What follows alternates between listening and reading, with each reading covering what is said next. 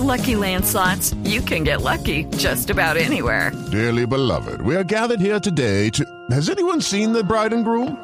Sorry, sorry, we're here. We were getting lucky in the limo and we lost track of time. No, Lucky Land Casino, with cash prizes that add up quicker than a guest registry. In that case, I pronounce you lucky. Play for free at LuckyLandSlots.com. Daily bonuses are waiting. No purchase necessary. Void were prohibited by law. 18 plus. Terms and conditions apply. See website for details. Una riqueza ficticia. Para el líder gremial, el gobierno se tiene que concentrar en bajar la inflación para que así puedan bajar las tasas de interés y se reduzca la presión sobre el dólar en Colombia para que podamos tener una tasa de cambio que le ayude a Colombia a exportar. Estás escuchando Blue Radio. Las tortas son más ricas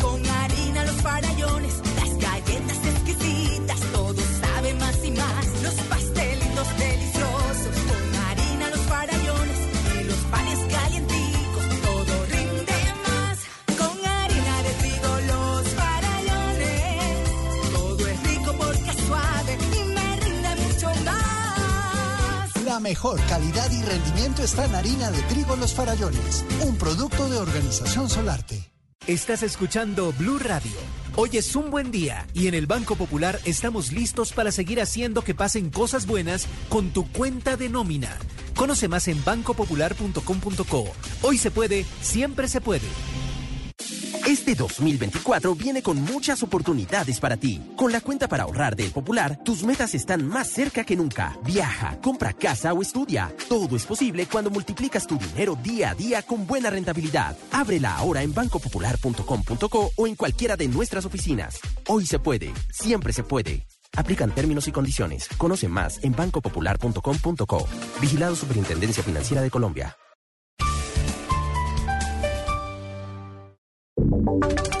Ahora en Blue Radio, la información de Bogotá y la región.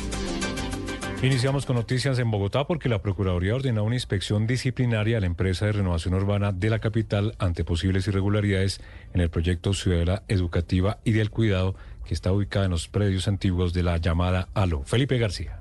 La Procuraduría informó que hará una inspección disciplinaria hoy en las instalaciones de la empresa de renovación y desarrollo urbano de Bogotá, Renovo, para recolectar documentación relacionada con el proceso para la estructuración y desarrollo de la denominada Ciudadela Educativa y del Cuidado. Recordemos, proyecto insignia de la alcaldesa Claudia López antes de dejar su administración en predios que recordemos antiguamente fueron destinados a la ALO. Funcionarios de la delegada para la contratación estatal y peritos expertos de la Dirección Nacional de Investigaciones del Ministerio Público recaudarán directamente información relacionada con la fase de planeación del proyecto para determinar, entre otros aspectos, si contó o no con las condiciones técnicas adecuadas, si las modificaciones efectuadas implican un cambio en su objeto y si se variaron reglas que pudieron afectar la libre competencia. Actualmente, dice la Procuraduría, cursa en la entidad una investigación disciplinaria contra el gerente de Renault, Juan Guillermo Jiménez, porque al parecer se infringieron los principios de transparencia, responsabilidad, buena fe y legalidad que rigen la función administrativa en la estructuración, desarrollo y ejecución del contrato de este proyecto de la ciudadela educativa y del cuidado. Y mucha atención que las autoridades en el Huila investigan la desaparición de un firmante de paz y el asesinato de dos de sus escoltas en el sur del departamento. Silvia Lorena Artunduaga. Sobre la vía que comunica el municipio de Oporapá con Salado Blanco, fueron encontrados los cuerpos de dos escoltas adscritos a la Unidad Nacional de Protección y quienes hacían parte del esquema de seguridad de José Enrique Roa Cruz, un firmante de paz quien hoy se encuentra desaparecido. Daneiro Santamaría, representante del Partido Comunes en el Huila. La dirección del Partido Comunes en el Huila rechaza enfáticamente los hechos ocurridos en el día de ayer cuando asesinan a dos compañeros escoltas de la Unidad Nacional de Protección del esquema del señor José Enrique Roa, firmante del acuerdo de paz. El compañero en mención en este momento se encuentra desaparecido. Las autoridades están estableciendo el paradero de, del compañero. Según las primeras informaciones, los cuerpos de los dos escoltas presentaban varios impactos con arma de fuego y se encontraban además atados de pies y manos.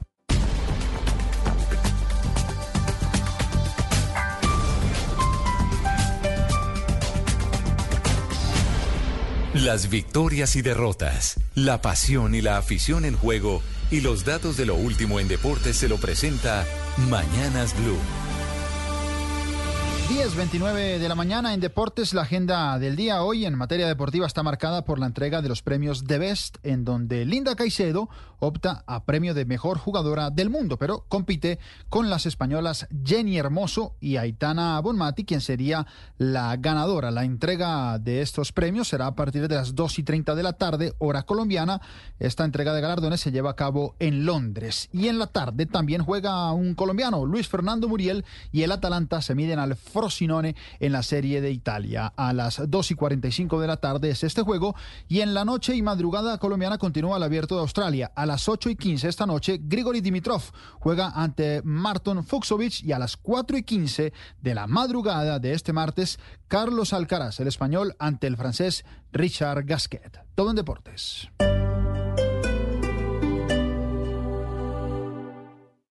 Esta es Blue Radio. Sintonice Blue Radio en 89.9 FM y grábelo desde ya en su memoria y en la memoria de su radio. Blue Radio, la alternativa.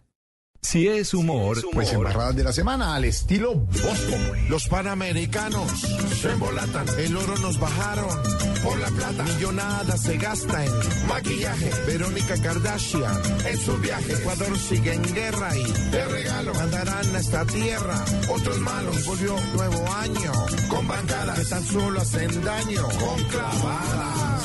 Pero tranquilos que esto va a mejorar. No, no, no, no sueñe despierto que no, que no, que no, que no. ¿Por qué? Señor, con trampas absolutas. Nos quieren gobernar, cambiando hojas de ruta. Nos quieren gobernar, con coimas indisputas. Nos quieren gobernar, y el pueblo a la hijuep se deja gobernar. Por embarrada nos quieren gobernar, desde ministro, alcalde y presidente, hasta el pueblo. Por la plata, millonada se gasta en maquillaje. Verónica Kardashian en su viaje. Ecuador sigue en guerra y de regalo mandarán a esta tierra otros malos. Volvió nuevo año con bancadas que tan solo hacen daño con clavadas. Pero tranquilos que esto va a mejorar. No, no, no, no sueñe despierto que no, que no, que no, que no. ¿Por qué? Señor, con trampas absolutas. Nos quieren gobernar, cambiando hojas de ruta. Nos quieren gobernar, con coimas indisputas. Nos quieren gobernar, y el pueblo a la hijuep se deja gobernar. Por embarrada nos quieren gobernar, desde ministro, alcalde y presidente, hasta el pueblo que no, que no, que no. ¿Por qué? Señor, con trampas absolutas. Nos quieren gobernar, cambiando hojas de ruta. Nos quieren gobernar, con coimas indisputas. Nos quieren gobernar, y el pueblo a la hijuep se deja gobernar.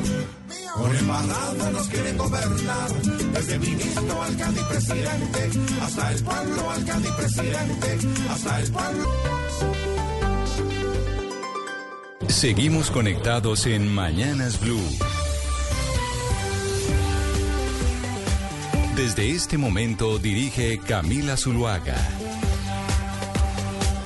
10 de la mañana, 32 minutos. Aquí seguimos conectados con ustedes en Mañanas Blue. Ya saben que vamos hasta la una de la tarde y que a partir de la media mañana de esta hora ustedes nos pueden empezar a escribir al 301-764-4108, que es nuestra línea de WhatsApp. 301-764-4108, nuestra línea de WhatsApp. Y también, uy, Dios mío, aquí se nos, revolve- se nos empezó a devolver el sonido.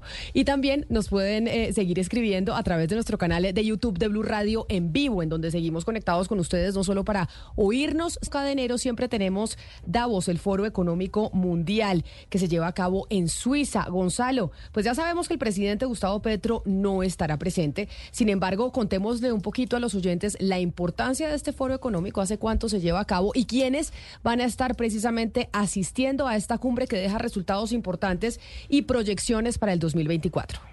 Pues Camila, son cuatro días de encuentros entre más de 2.000 líderes de todo el planeta, desde empresarios, eh, banqueros, eh, presidentes, líderes de multinacionales y también de organizaciones multilaterales. Eh, hay que decir que esta es su edición número 54, Camila, una edición que además va a hablar de unos temas muy interesantes, como por ejemplo, uno, creación de empleos, sobre todo en los sectores eh, más de la juventud y en países cuyas economías no están, digamos, tan sólidas como otras naciones. Número dos, Medio Oriente y Ucrania. ¿Cuál va a ser el futuro de la economía de este año o durante este año en el planeta, tomando en cuenta el conflicto que hay en Ucrania y tomando en cuenta el conflicto que cada vez va, va creciendo más en Medio Oriente. Y tercero, un tema que le importa mucho a usted, la inteligencia artificial, el impacto que va a tener la inteligencia artificial como eje para la economía. Incluso antes de partir a Davos, la directora, presidenta del Fondo Monetario Internacional, dijo que es probable que la inteligencia artificial tenga un impacto significativo en el 60% de los empleos en todo el planeta. Dijo, sí, van a desaparecer trabajos, sin duda alguna, pero por, el otro lado, es probable que la inteligencia artificial mejore algunas funciones laborales. Esto lo dijo, repito, Cristalina Georgieva, que es la directora presidenta del Fondo Monetario Internacional. ¿Quiénes van a estar el día eh, eh, durante este, este encuentro, Camila? Uno, Anthony Blinken, confirmado, secretario de Estado de los Estados Unidos, estará allí presente el señor Emmanuel Macron, presidente de Francia, también el señor Zelensky, presidente de Ucrania, el primer ministro de Qatar, estará también de alguna otra forma el eh, primer ministro de Jordania, un país sumamente importante, también estará representado eh, o representada China con el canciller Li Xiang, estará el señor Pedro Sánchez de España, en fin, estamos hablando de un encuentro sumamente importante, sobre todo Camila, por uno, lo que está pasando en Yemen, en el Mar Rojo, y el conflicto en Gaza. Dos, la situación que se viene dando en Ucrania, ya conociendo que el Congreso, o mejor dicho, más que el Congreso, la Casa Blanca ha dicho, no tenemos más plata para ayudar económicamente a Ucrania. Y tercero, el tema de la inteligencia artificial y el impacto que tendrá sobre nuestras economías. Son los temas importantes y sin duda alguna la inteligencia artificial, yo se lo dije, este año va a ser fundamental y muchos eh, organismos internacionales están mirando y haciendo investigaciones de cómo nos va a impactar la vida ese, pues esa nueva inteligencia que tenemos pues conviviendo con nosotros diariamente. Pero Sebastián, usted que es de esos tantos colombianos que ya hoy se, reintegra al trabajo, vemos que se reintegró también activamente a Twitter, porque usted es, es nuestro tuitero de la mesa. Bueno, le, acepto ese título. Muchas gracias por la bienvenida. Eh, volví después de un par de semanas. Eh, Camila, y digamos que una primera interacción que de, esto que usted habla fue pues con Nani Pardo eh, a propósito del tema que se ha hablado esta mañana de por qué la presidencia decidió alquilar una casa casa inversión eh, para este foro económico de Davos. Ella un poco lo que me comentaba en un intercambio que yo tenía ella eh, en Twitter es que ella un poco se encargó de alquilar, o, su oficina fue la que se encargó de alquilar esa casa en donde iba a estar el presidente, pero igualmente también la van a usar otros ministros porque ella funge como eh, gerente de gobierno de ProColombia, Camila, y ella fue la que se encargó de, alquilar precisamente esa casa donde iba a estar el primer mandatario. Es decir, ella, el primer mandatario no va a ir porque dice que se quiere quedar en América Latina para esperar a ver lo que pasa con, eh, con los distintos países, con Guatemala en eh, particular. es, la razón por la cual el presidente dice no tiene sentido irnos de viaje dos días para Europa, además que es un, un viaje cansado, pero sí habrá representación colombiana y representación del gobierno. Y lo que le responde a usted, Nani Pardo, María Antonia Pardo, quien fue muy activa o siempre ha sido muy Twitter igual que usted. Usted ha tenido varias interacciones con Nani Pardo en el pasado sea, ella antes de entrar al gobierno era tuitera. O sea, usted no descarta entrar al gobierno, eh, Sebastián. No, yo le he dicho que, que por ahora cada Lorenzo destaca, pero digamos, e igualmente ella, ella ha tenido una cercanía con gente del gobierno, ya acuérdese que pues fue pareja de Ahmed pero bueno, más allá de la vida de ella, que igualmente esto, es público, pues ella, Camila, a ver, por, ¿cuál es el origen de, esta discusión un poco? Ella se conoce que ella termina siendo gerente de ProColombia a partir de esta investigación que hace la silla vacía sobre un poco eh, el comité de asesores que tiene la primera dama y María Antona Pardo, antes de, pues en la campaña le ayudó al presidente en temas de prensa y ahora pues desembarca en ProColombia, que yo me enteré gracias a ella y muchos colombianos, pues que ProColombia tiene 19 gerencias. Y una de ellas yo no sé, tan, una entidad que tiene 19 gerencias, una entidad que tiene más caciques que indios, eh, y una de ellas la, la, la, preside ella, y esta casa fue la que se encargó pues de alquilar esa, esa casa en Davos, eh, en la que no era el presidente no irá el presidente, pero ella va a estar presente y va a estar trabajando. Y bueno, ya hay todos los debates que ahí escuchábamos a nuestros compañeros antes de la media mañana aquí en Mañanas Blue discutiendo sobre el tema. Lo cierto es que entonces ella va a estar en Davos, pero así también sabe que otro colombiano va a estar en Davos, no del gobierno nacional, eh, Gonzalo Lázaro, sino aquí me informan que el exministro, por ejemplo, de Hacienda, Mauricio Cárdenas, a quien tuvimos el año pasado terminando el año, va a estar allá de panelista también en el Foro Económico Mundial. Sí, y, y seguramente habrá más colombianos allá allá presentes y va gente a, estar eh, debatiendo cuáles son las perspectivas económicas, sociales y demás para el próximo, para este año que se nos viene y que como usted ya nos mencionaba, la inteligencia artificial es una de las más importantes, eh, de los temas más importantes que se van a tratar. Ahí estamos viendo el trino de Sebastián. Usted pone 28 millones en eh, ProColombia para asesorar a la primera dama. Es una locura. Más que un ministro, pero cuéntela como quieran. Entonces, eso es el trino que usted pone que vuelve de vacaciones Sí. muy activo eh, y ella le responde pues todo lo que todo lo que usted ya nos acaba Sí, porque de contar. lo, lo que la silla vacía un poco encuentra es que hay una divergencia entre las funciones que ella dice tener y las que realmente está ejerciendo, parte de ser, según la silla vacía, pues del séquito de, de asesores de la, de la primera dama, pero bueno, al final ella termina contando un montón de cosas que, que se terminan conociendo hoy a propósito de este foro de Davos y después de muchas funciones que tiene ProColombia, Camila.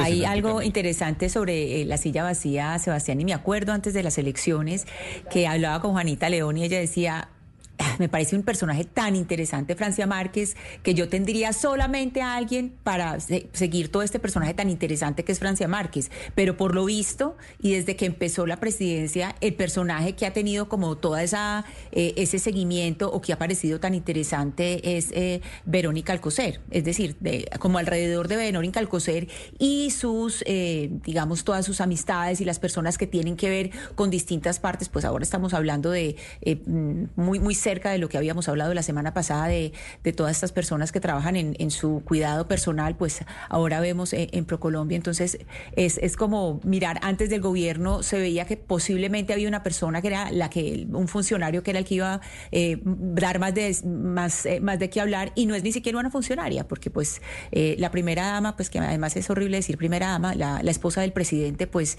no es funcionaria, no tiene, no es un cargo público y precisamente todo lo estamos hablando pues muy vinculado a lo que son eh, los afectos de ella o las decisiones de ella, que ese Se es como es que- el origen. Pero, pero se acuerda que hemos debatido mucho acerca de ese rol de la primera dama cuando estaba el gobierno del presidente Iván Duque y María, y María Juliana Ruiz de Duque. Hablamos, hablamos con distintas primeras damas más en estos micrófonos sobre si ese rol debería seguir existiendo o no debería eh, existir más. Porque mucho se dice, ay, es que están hablando de la primera dama porque no les gusta Verónica Alcocer o porque no les gusta el gobierno. No, Ana Cristina, yo creo que se ha debatido mucho esa figura desde hace años y la debatimos mucho, entre otras, cuando estaba María Juliana.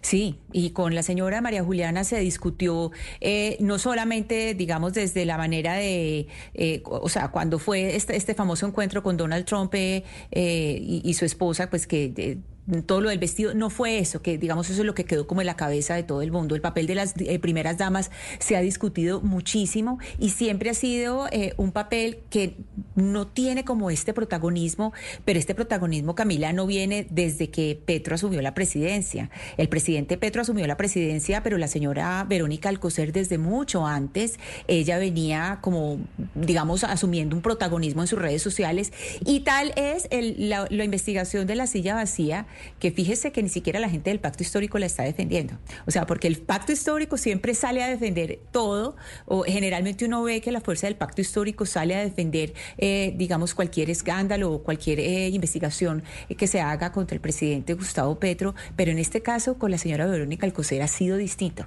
Fíjese que hay, aquí ya hay como un reconocimiento y además eh, Presidencia de la República no ha negado que se haya gastado el dinero, o sea, es que no, no se ha negado eso. Entonces aquí sí hay un papel distinto, aquí sí hay algo diferencial. Yo sí entiendo, a mí sí me parece que, que con Petro sí hay una vigilancia distinta con otros presidentes, pero en el caso de, de Verónica Alcocer, eh, ella sí ha sido distinto a, distinta a otras esposas, para no decir primeras damas, a otras esposas de presidentes. Camila, usted sabe que me llamó la atención ayer viendo un poco cuánto costaba hospedarse en Davos, eh, la logística que significa viajar allá como Ah, porque usted quería viajar, o sea, estaba pensando en decir, ay, de pronto me voy yo para allá.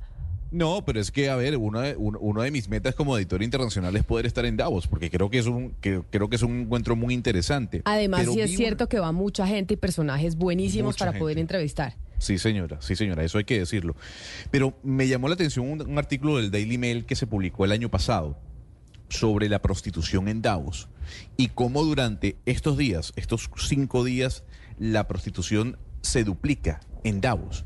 Y hacen toda una reseña histórica de cómo las eh, trabajadoras sexuales acompañan a líderes mundiales, los acompañan a fiestas, a reuniones, a cenas, cómo se ven eh, las trabajadoras sexuales en los pasillos de los hoteles más costosos de Davos eh, y cómo dentro de ese pequeño enclave suizo eh, se puede decir que una trabajadora sexual cobra hasta 700 euros la hora. Y cómo esa, esa trabajadora además viaja desde algunas zonas de Suiza e incluso otras zonas de Europa como acompañante de líderes mundiales para esa cita. Es impresionante el dato, ¿no?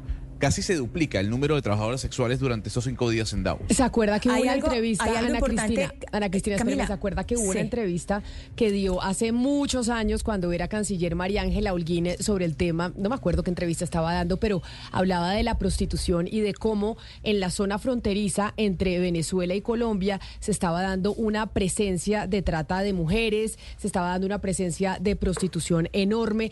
Y ella respondía, es que donde hay hombres hay prostitución, ¿se acuerda? Que ella la criticaron muchísimo por cuenta de esas declaraciones que dio, que dijeron no, no puede ella decir que donde hay hombres hay prostitución, pero un poco con esto que dice Gonzalo de Davos es eh, pues ratificar eso que decía ella por lo que, por lo que le dieron tan duro. Eh, que no, Camila, y además eh, le, pongo otro ejemplo, aquí en Medellín, y eso es bien sabido, cuando hay estos encuentros de moda en Medellín, hay personas que tienen el plan para los visitantes a los encuentros de moda solamente para prostitución. O sea, una parte es la parte de negocios y otra parte es lo que se tiene para prostitución. Entonces, eh, la canciller eh, tiene razón en lo que dice. Pero mire, Gonzalo, le quería decir algo sobre lo que usted estaba comentando y en la manera en que usamos el lenguaje. Eh, Gonzalo habla de trabajadoras sexuales. Cuando usted habla, y, perdóneme este, este paréntesis, Camila, porque es para entender la importancia del lenguaje. Cuando usted habla de trabajo, habla de dignidad en el trabajo, un trabajo que se hace por voluntad propia. Y fíjese que en el momento que Gonzalo nos empieza a decir trabajadoras sexuales y viajan por toda Europa y tienen, y, y como las llaman, escort por toda Europa, es decir, hay una red que es una red de explotación que tiene redes para estar por distintas partes de Europa. Entonces, a estas mujeres, cuando uno las llama trabajadoras sexuales, es darle una dignidad a lo que en realidad es explotación sexual. Aunque ellas mismas, aunque sean ellas mismas, aunque tomen su propia decisión y sea su propia voluntad, eso no es un trabajo que esté con las características que dice la Organización Internacional del Trabajo que debe tener un trabajo digno. Y eso está dentro de la explotación de las mujeres, porque eh, el cuerpo, el cuerpo de las mujeres no es una cosa que se vende o se compra. Ah, Ana Cristina y, Camila, Gonzalo y Sebastián, sobre el tema de Davos. Eh, bueno, yo sí creo que, que, que, es que el gobierno debe en algún momento comenzar a tomar en serio las críticas que se le hacen a ese derroche que uno ve de lo, de lo que está haciendo en gastos y él siempre se baja por las orejas los amigos del gobierno y el propio presidente diciendo que es que eso es persecución contra el gobierno y que son los enemigos del gobierno los que están haciendo semejante cantidad de, de gasto. O sea, ¿se justifica realmente la inversión que se hace alquilando una casa en Davos? Yo pensaría que no. Y sobre el rol de la primera dama, que fue un tema que también se planteó ahora, es decir, yo a contrario de lo que piensan muchas personas, yo lo que creo es que se debe crear el cargo. El cargo de la primera dama debe tener una responsabilidad política, debe ser una funcionaria que pueda ser citada ante el Congreso de la República a que es que como no lo puede, como no es funcionaria, entonces eh, vemos, vemos el espectáculo triste y lamentable que estamos viendo de que están cogiendo plata de un lado, de otro lado, de otro lado, para que la, la primera dama pueda viajar y pueda incurrir en gastos. No, si se crea la figura, si se crea el cargo de primera dama, va a tener una responsabilidad política y va a tener que rendir cuentas de lo que hace. Ahora no lo puede hacer porque como no es funcionaria, entonces no se le puede decir nada. No tiene responsabilidad política. Yo creo, contrario a lo que dice todo el mundo, que lo que se debe es crear el cargo de la primera dama. Para que no, no, vamos a personalizar, no tengo nada que ver con la señora Alcocer, ni mucho menos, para que de ahora en adelante la primera dama responda por su actuación y, vaya al Congreso y tenga un, debate en el Congreso de responsabilidad política. Así me parece que es, una forma de ponerle control a lo que estamos viendo al espectáculo, pues de, la, de que todos los días conocemos nuevos gastos, nuevas gerencias y mil cosas en torno a la primera dama. Eso sería una manera de ponerle un poco de orden a este despelote que estamos viendo nosotros todos los días de gastos en los que incurre la figura de la primera dama. 10 de la mañana, 48 minutos, pero ya que estamos en Davos, Suiza, a pesar de que Suiza no forma parte de la Unión Europea, pues hablemos de Europa, Gonzalo, y hablemos de Taylor Swift y pongamos una canción de Taylor Swift, que es la mujer más influyente del 2023, porque como es esto de que la Unión Europea le está pidiendo a Taylor Swift que consiga que los jóvenes voten en las elecciones del 2024. Ya sabemos que el 2024 es un año electoral a nivel mundial. Tenemos las de Estados Unidos, tuvimos las de Taiwán, que de hecho ganó este fin de semana el candidato pro Taiwán. Más adelante hablaremos de eso y lo que significa para el mundo, Gonzalo. Pero ¿qué es lo que le está diciendo la Unión Europea a Taylor Swift? Mire, eh, es interesante porque usted sabe lo, lo, que, lo que mueve Taylor Swift eh, económicamente hablando, el planeta y los Estados Unidos, pero a nivel de, de redes sociales también el impacto de Taylor Swift es, es- es impresionante. Ya es- lo dijimos, fue la persona del año según la revista Time. Pero es que la Unión Europea dijo lo siguiente, necesitamos que los jóvenes voten. Los, los jóvenes de alguna u otra manera están alejados un poco del escenario político por la- el tradicionalismo que viven los países eh, del viejo continente. Necesitamos que gente como Taylor Swift eh, invite a, a las personas a votar, sobre todo porque ahorita se va a llevar a cabo la gira de Taylor Swift en Europa. ¿Por qué, Camila? Porque en septiembre Taylor Swift eh, publicó un post en su cuenta de Instagram sobre las votaciones, llamando a votar a los jóvenes en medio de un concierto que se realizaba en los Estados Unidos. Le puedo decir, Camila, que luego de ese post, al día siguiente, 35 mil jóvenes se habían inscrito para votar en las elecciones del mes de noviembre en los Estados Unidos. Eso significó un experimento, de alguna u otra manera, de crecimiento de más del mil por ciento en cuanto a la gente que se inscribe para votar. Lo que está diciendo la Comisión Europea en este caso es, oiga, Taylor Swift, ya que ese experimento le funcionó bien en los Estados Unidos, ¿por qué no lo hace cuando venga acá a París? ¿Por qué en medio del concierto que usted tendrá en la capital francesa no le dice a los jóvenes que se inscriban para votar, para tener eh, más eh, posibilidad?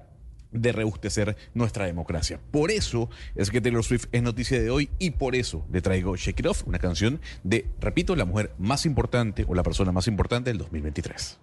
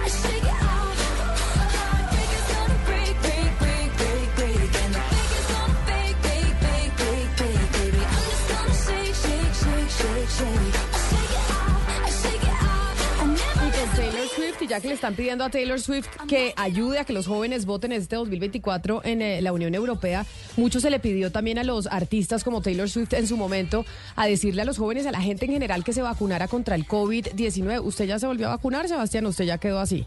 No, no me he vuelto a vacunar y, de hecho eh, tuve COVID hace muy poco tiempo, me volvió, me volvió a dar. Esta, esta, eh, tranquila, fue hace bastante tiempo. y ya estoy bien. Abrió los Es que no sé- ojos aquí. Sí, dije, pero usted No. por qué está aquí? No, y porque uno piensa que es algo que ya pasó, pero esta nueva ola que, que parece que está dando en América Latina, yo a, a mi medio y medio fuerte, medio fuerte. Entonces, eh, que la gente se vacune y que también el gobierno pues ponga las vacunas que, que corresponden. Ah, claro, pero ¿se va a volver a vacunar o no se va a volver a vacunar? Sí, debería. Sí, sí, sí. Claro, ¿usted ya se volvió a vacunar, Lucas, o no se volvió a vacunar? que no. La última dosis fue en eh, junio del 2022. Lo que pasa es que yo alcancé a ponerme cuatro, entonces creo que ahí de pronto tengo un poquito de reserva. Tiene todavía... Camila, yo me, yo me iba a vacunar, Camila, y el COVID me vacunó solito. O, o sea, el COVID... Ah, usted igual que Sebastián. Sí, claro, y yo sí, pues, eh, di- pero, o sea, yo fui la semana antepasada, es decir, la semana antepasada di positiva para COVID y estoy con una tos residual del COVID, indudablemente no da igual de duro. Eh, la prueba que le hacen a uno no, no le dice cuál tipo de cepa es, es decir, yo no sé si tengo la eh, NJ1, no sé si fue esa la que tuve, pero sí me la pegó mi hermano que venía de Los Ángeles, entonces es, es probable que sea que yo esté estrenando. eh, que, esté yo me haya- estrenando eh, JN1, que esté estrenando Eh, la, la variante nueva. Sí, que yo creo que estoy estrenando eh, variante, o sea que yo tengo la, la nueva, porque sí es verdad, se nos pegó a mi mamá, y se me pegó a mí, pero no nos dio tan duro como el otro COVID, nunca. O sea, se nos pegó facilísimo, pero, pero nunca con la fuerza del otro COVID. No, es que, venga, le digo una cosa, y les estaba preguntando si ustedes se han vacunado o no, porque sí es cierto que le están, que están diciendo por cuenta de esta nueva cepa que nos vacunemos de nuevo. Y también nos dicen hay que vacunar a los niños, pero yo estuve en jornada de vacunación con mi chiquita y no hay vacunas contra- para, eh, de COVID contra los, para los niños. Es decir, si usted quiere vacunar a su niño que tiene entre 0 y 11 años, no las encuentra y no las hay. Y yo estoy en Bogotá y por eso, y, me imagino que esta es una situación además que se está viviendo en el resto del país. Gerson Vermont es el secretario de Salud de Bogotá y está con nosotros en la línea. Se- secretario Vermont, bienvenido a Mañanas Blue y mil gracias por atendernos. Camila, muy buenos días. Un saludo muy especial a toda la mesa de trabajo y a todo Colombia que nos escucha. Mire, secretario, como le decía, y es cierto, y no porque yo quiera hacer un tema personal público, estuve en jornada de vacunación de mi chiquita de un año y medio y no hay vacunas para los chiquitos eh, de COVID. ¿Por qué? Ya se supo la semana pasada que creo que hay solo 27 dosis, 27, que pues eso es nada, para vacunar a los menores de edad. ¿Por qué no hay vacunas para niños de COVID? Bueno, primero que todo, y te felicito por llevar a tu hijo a el puesto de vacunación, es la recomendación. Hoy el pico respiratorio no está solo con COVID, está con otro tipo de virus que eh, las vacunas que le aplicamos dentro del esquema los protegen también de ese de esos picos respiratorios. Así que la primera recomendación efectivamente es llevemos a nuestros niños a completar nuestro el esquema de vacunación que es fundamental, es importante y los estamos protegiendo contra los otros virus. Ahora, la realidad efectivamente es que en este momento no tenemos vacuna, 27 dosis teníamos el viernes cuando lo anuncié, fueron ese mismo día, se aplicaron esas 27 vacunas, hoy no tenemos una sola vacuna en Bogotá para eh, combatir el COVID en menores de edad. Eh, este es un llamado eh, al ministerio para que nos sentemos efectivamente y revisemos primero cuál es el horizonte que tiene el ministerio en el marco de las compras y del suministro a todos los territorios de vacuna COVID y qué podemos hacer en conjunto también para solventar esa situación. Pero la realidad es que hoy no tenemos una sola vacuna para poder atender a nuestros niños. Secretario, ¿cómo está el tema de vacunas eh, para mayores de edad y cuándo fue la última vez que Bogotá recibió un lote de vacunas para niños? O sea, ¿esto viene desde cuándo que no hay vacunas para menores en Bogotá? Bueno, para adultos tenemos en este momento 73 mil vacunas. El día jueves anunciábamos que teníamos 82 mil vacunas y ha incrementado efectivamente la búsqueda de la población de, este, de estas vacunas. Hoy tenemos vacuna bivalente que aunque hay unas mejores plataformas ya en el mundo, pues hoy tenemos una que en su momento fue la mejor y hoy es la que tenemos y que efectivamente debemos promocionar eh, porque no obstante no sea la plataforma ideal, protege contra la enfermedad grave y la muerte, que es lo importante y que es el objetivo. Y en ese sentido es para la población eh, priorizada, adulta mayor, mayores de 60 años, que tenga comorbilidades específicamente, o población talento humano en salud, o población mayor de 18 años con comorbilidades fuertes tipo cáncer o cualquier enfermedad autoinmune. Debemos priorizar las vacunas para este tipo de población y de protección. Estas 72 mil vacunas con eh, la instrucción que di desde el primer día, estoy seguro que nos van a durar máximo una, dos semanas, eh, porque la población está motivada. El último lote de vacunas que se recibió para eh, población infantil viene de una autorización de ASUBE en extensión del tiempo, o sea que eran unas dosis que se habían recibido en el último trimestre del año anterior y que tuvo una extensión en el tiempo. Hoy ya no tenemos una sola en bodega. Pero mire, secretario, usted acaba de decir en una de las eh, respuestas que nos da que están intentando hablar con el ministro de Salud para ver qué va a pasar con las vacunas para menores de 11 años, porque no hay, no hay vacunas. Y uno no deja de pensar de las declaraciones que dio el ministro en su momento en el Congreso de la República, cuando decía que las vacunas contra el COVID, que eso había sido un negocio, que eso era un tema conspirativo, etcétera, etcétera. ¿Usted cree que el ministro sí tiene la intención o de lo que han podido hablar con él de verdad de solucionar el tema del stock de vacunas para niños contra COVID? Ya que uno tenemos esta variante nueva y estamos en picos respirativos, no solo por esa, por esa, no solo por, el, por ese virus, sino por otros tantos. Yo creo que lo importante es avanzar y si nos toca avanzar en conjunto es la invitación o la solicitud que le hacemos al Ministerio de Salud de que con las entidades territoriales busquemos también soluciones para avanzar, porque lo importante aquí es la población, lo importante es la protección de la población.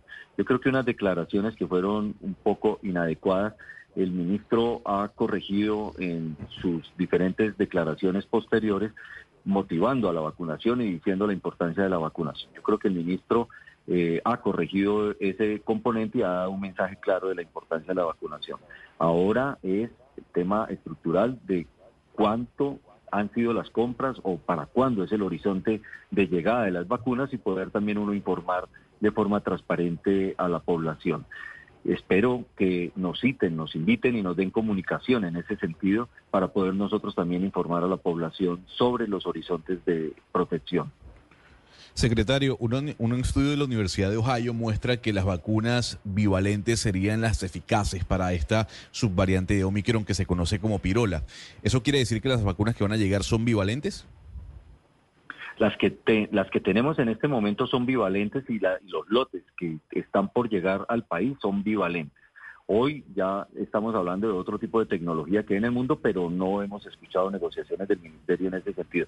Pero las bivalentes protegen, protegen tal vez no en el, en el, en el mismo tiempo que las monovalentes están protegiendo hoy, pero protegen y protegen en un tiempo eh, importante, interesante eh, y se pueden seguir utilizando y son las que tenemos hoy definitivamente. Y hay un lote que llega nuevamente al ministerio y que esperamos Bogotá tenga un, un, una, un ingreso importante de vacunas nuevamente a su, a su stock. Eh, pero falta comunicación. Debo reconocer con el ministerio, quisiéramos tener más comunicación sobre cuál, insisto, es el horizonte en el suministro de vacunas COVID para poder anunciarlo a la población. Secretario Belmont, al principio de esta entrevista, pues, y de hecho el origen de esta entrevista es que no hay vacunas para menores de 11 años. Usted nos dice que hay 72 mil vacunas para Bogotá, que también me parece un número bastante bajo, pues para la población de Bogotá me parece, y la población que debe haber vulnerable. ¿Cómo se distribuyen esas vacunas? ¿Cómo se prioriza? ¿Solamente se mira eh, la cantidad de habitantes o se mira, digamos, en este momento que estamos eh, buscando es a las personas que, que de alguna manera tienen una comorbilidad o una predisposición mayor? ¿Cómo se hace esa distribución de las vacunas en las regiones? Los procesos de vacunación en el mundo eh, tienen que tener el suministro suficiente para toda la población que hay que proteger. En ese sentido, el programa ampliado de inmunizaciones, el PAI, siempre tiene el suministro de dosis suficientes para los cohortes poblacionales a los que se requiere.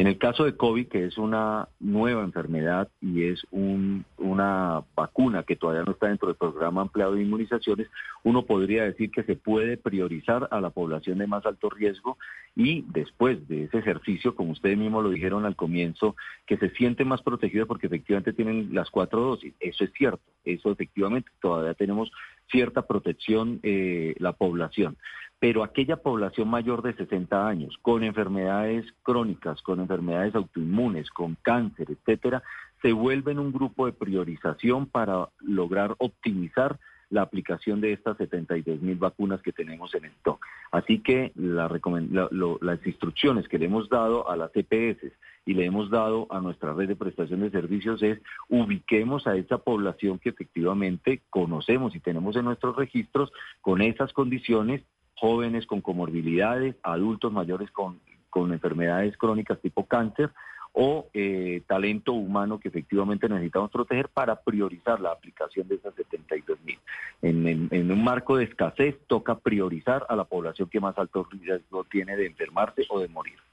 Pero entonces, eh, secretario, para hacer un resumen, como no hay vacunas para los niños, decirle a los papás que ustedes van a hablar con el Ministerio de Salud, pero la perspectiva es poder lograr tener esas vacunas ¿cuándo? Esa es lo que respuesta que esperamos del ministerio. Por ahora lo que podemos hacer los entes territoriales, en este caso especial Bogotá, es por favor mucho autocuidado niños que tengamos con comorbilidades, enfermedades autoinmunes, cáncer, eh, eh, eh, procesos diabéticos, de diabetes o algo, por favor, mucho cuidado en el manejo del autocuidado. Uso de tapabocas cuando lleven los niños a sitios con aglomeraciones, evitar que los, que los visiten personas con algún cuadro respiratorio. mucho lavado de manos, mucha ventilación de los espacios donde nos encontremos reunidos. Tenemos que fortalecer todo el ejercicio del autocuidado mientras en este momento el ministerio tendría la palabra de decirnos cuándo vamos a tener vacunas para volver a proteger a nuestra población infantil. Secretario, en algún momento cuando estuvimos todos en el pleno pico de la pandemia, ¿era necesario hacer un aislamiento o una cuarentena cuando se daba positivo o había un contacto estrecho? Hoy y en día, ¿cómo debe manejarse si tengo contacto estrecho con alguien que tiene COVID o incluso si me hago una prueba y sale positiva? En este momento la vigilancia epidemiológica continúa en Bogotá y efectivamente las recomendaciones son los aislamientos individuales. Si usted tiene inclusive un cuadro gripal, por favor vaya a su trabajo con tapabocas de forma permanente. Si hay efectivamente una prueba que ya le ha diagnosticado COVID, no vaya a ningún escenario de trabajo o, o público para proteger a los demás y tome las medidas de precaución también en su hogar. Esto no cambia por el COVID ni cambia porque se disminuyó la emergencia. Esta es la recomendación normal inclusive para todas las enfermedades, no solo para COVID. Cualquier cuadro gripal, las recomendaciones siempre son no expongamos a los demás mientras eh, surtimos el tratamiento. Pues secretario, muchas gracias por atendernos y repítame una cosa, ¿cómo se pronuncia su nombre para yo de ahora en adelante decirlo bien? Porque a aquí mis compañeros me están diciendo que lo he dicho de todas las formas posibles, entonces quiero aprendérmelo porque seguramente lo eh, estaremos hablando en varias oportunidades con usted hay un hay hay un hay un trino por ahí muy, chistoso en el sentido de que hay una discusión académica de si se dice Gerson, Gerson, Vermont, Vermont. Eso ha sido mi, mi, mi, vida continua. se dice Gerson, Vermont. ¿Y Gerson, Vermont, de dónde de dónde es usted o de dónde sus papás? Bueno, mis padres y yo nací en Cúcuta. Efectivamente, me trajeron a los dos años a Bogotá eh, regresábamos a Cúcuta y volvíamos nuevamente a Bogotá por estudios. Hice mi universidad aquí en la Universidad de La Salle. Luego una linda caldense me llevó al departamento de Caldas, donde efectivamente toda mi vida profesional se desarrolló en el departamento de Caldas. Me siento 33% caldense también.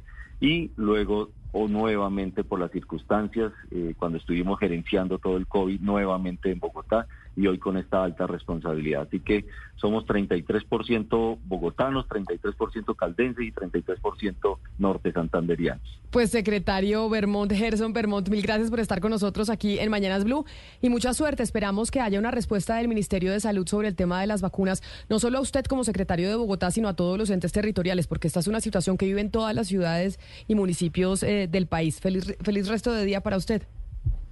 A ustedes muy amables, muy queridos. Gracias, Camila. Un saludo especial, Ana Cristina. Y entonces eh, lo que le dicen a uno de papá es, como no hay vacunas, entonces póngale tapabocas a su chiquito. Si ve que la cosa está muy fregada en el jardín, entonces no lo lleve al jardín y mire a ver cómo, cómo se cuida.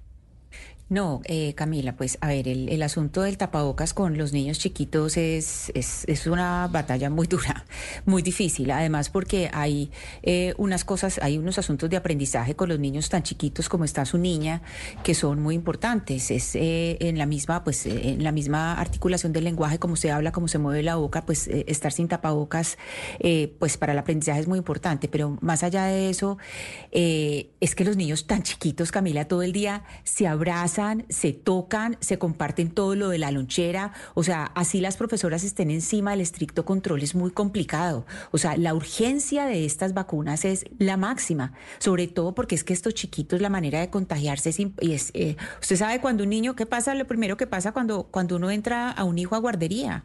Esto es la fiesta de mocos que todo el día le pegan a uno. Absolutamente todo lo que los niños traen de guardería se lo pegan a uno. es muy difícil el control. estas, estas vacunas de los chiquitos son absolutamente indispensables. Pero mire usted que el caso de los niños, obviamente que es muy preocupante el no tener vacunas, el que no haya vacunas, pero la cifra que da el secretario de Salud de 72 mil dosis no más para, lo, para la población adulta también es aterradora. 72 mil dosis no es nada. O sea, eso es eso Pero es eso un es solo para Bogotá, ¿no? Bogotá. Oscar, él, él hablaba de Sí, Bogotá. no, no, digo, Claro, Camila, para una ciudad como Bogotá, eso, eso, mejor nos están escuchando ahora. Alguien tiene gripa y sale corriendo a vacunarse porque es que 72 mil dosis de vacunas no es nada, Camila, para una población como la de Bogotá. Yo no me quiero imaginar cómo está el panorama en el resto del país, en las otras ciudades donde también hay estos, estos picos de gripas, de, de, de, de COVID y demás. Entonces, eh, la alarma está encendida. Yo creo que en estos casos hay que tomar medidas, hay que ser muy juiciosos, hay que tomar todas las precauciones, lo que siempre hemos dicho. Pero en estos casos, cuando las, cuando, se- cuando las cifras son tan preocupantes de lo que del stock que hay de vacunas, eh, Camila, yo quedo preocupado, Es que muy preocupado con la cifra que el fíjese eh, Oscar, que eso precisamente fue lo que le pregunté al secretario Belmont. Le dije, ¿cómo así que me está diciendo que si la capital, la capital del país tiene 72 dosis, que 72 dosis no es nada, o sea, para la población de Bogotá no es, no es, es súper bajo. Así, así estamos hablando eh, solamente de la población vulnerable, supremamente bajo, y estamos hablando de la capital. Imagínese en los otros lugares. O sea, imagínese lo que podemos pensar que puede estar pasando eh, o, lo que va a pasar eh, en Guaviare, en Casanare, en, en- otros lugares donde la, la atención médica no tiene la misma, digamos, la misma rapidez y la misma diligencia que tiene en Bogotá. Eso que nos, esta entrevista a mí me parece, de verdad, Camila, me parece un escándalo que en este momento no tengamos las vacunas, que Bogotá tenga tan poquitas y que los niños chiquitos no se puedan vacunar contra el COVID. Y el Ministerio de Salud en esta pelea con las EPS, porque ellos están pensando es principalmente en la reforma a la salud, pero mientras se piensa en la reforma a la salud, sería importante que también pensaran en estos temas del día a día que le competen al Ministerio, que son las vacunas y las vacunas para los niños. No hay vacunas de COVID para los niños menores de 11 años y estamos en pico respiratorio, eso sí, no solo por el COVID, sino por influencia, por influenza y otros virus. Pero es importante entonces que el Ministerio de- le una respuesta, no a nosotros, que le dé una respuesta a la ciudadanía y directamente a los secretarios de los entes territoriales que están, como el señor Vermont, esperando que les den pues algún tipo de, de solución o contestación de qué es lo que va a pasar con las vacunas para los niños más chiquitos. 11 de la mañana, 10 minutos. Gonzalo, a pesar de que Bruce Springsteen no hizo esta canción pensando en el nacionalismo norteamericano, sí es cierto que los republicanos, y la usó mucho Donald Trump en su campaña presidencial, en, eh, en sus dos campañas presidenciales, porque recordemos que ya ha tenido dos campañas presidenciales y seguramente la usará una tercera en esta del 2024, que además arranca hoy formalmente.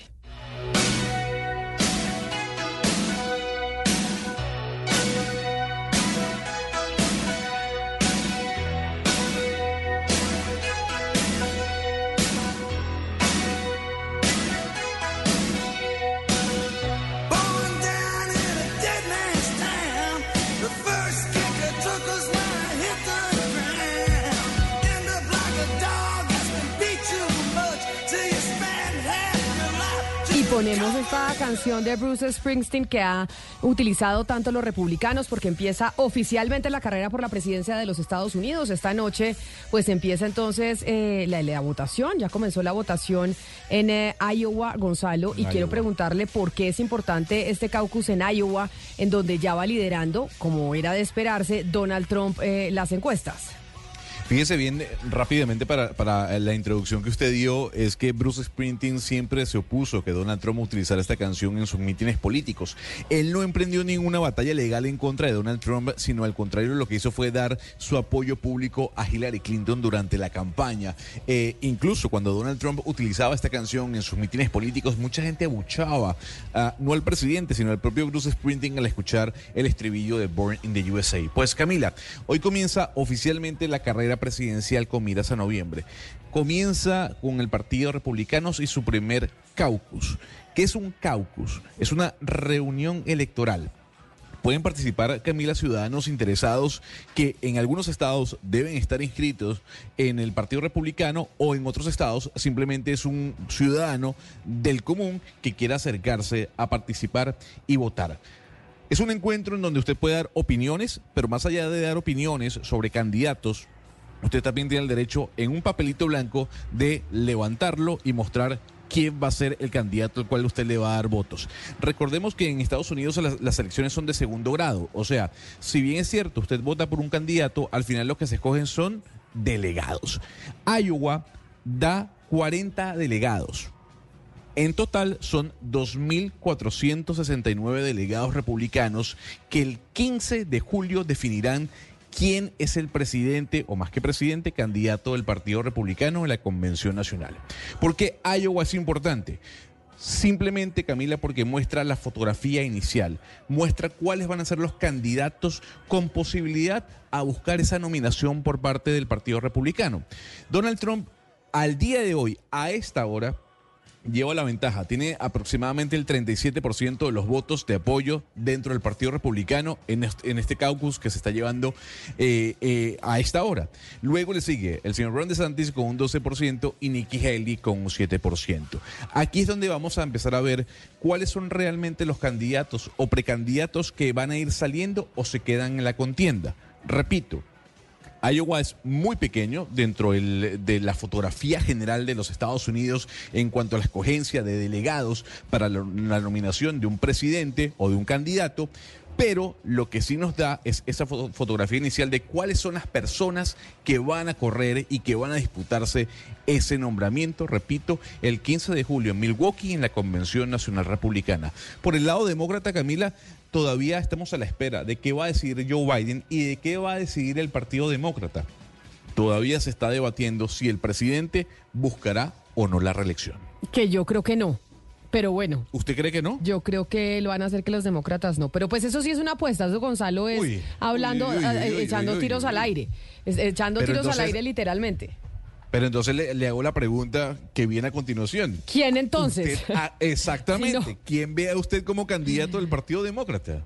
No, no sé, pero yo creo que hay muchos dentro del Partido Demócrata que quisieran que no estuviera Joe Biden en estas elecciones, precisamente porque lo ven débil y porque creen que se puede montar Donald Trump de nuevo a la presidencia, como lo evidencian todas las encuestas. Pero esto sí le estoy hablando básicamente como, como tía, o sea, analizando así que creo que no, no se va a lanzar, pero vamos a ver qué, qué sucede en estas elecciones del 2024. Lo cierto es que hoy se baja la bandera, como no, como que hoy empieza esta Sí. carrera electoral del, ¿Y sabe del también que se baja? 2024. ¿Qué? La temperatura en Iowa. Sí, Están señor, a es que- menos 21 grados. Qué Camila. locura. No, es que tiene como un frente frío en Sí. estos momentos en la costa este norteamericana y en, to- y, en, eh, y en- y en el norte de los Estados Unidos. Pero el pronóstico para hoy es la mínima menos 26 grados y la máxima menos 18. No, bueno, qué delicia. Así Eso que como ¿quién va a Canadá, salir al que le caucus? encanta. Esa es la pregunta Eso hoy. como Canadá que le encanta eh, a Gonzalo, Ana Cristina, los menos 18 grados. Sí, ¿sabe qué, Camila? Yo creo que eh, Joe Biden en este momento ya no tiene solamente esta oposición que decía que está muy viejo. Ya esto creció con todo lo que está pasando en Israel, creció.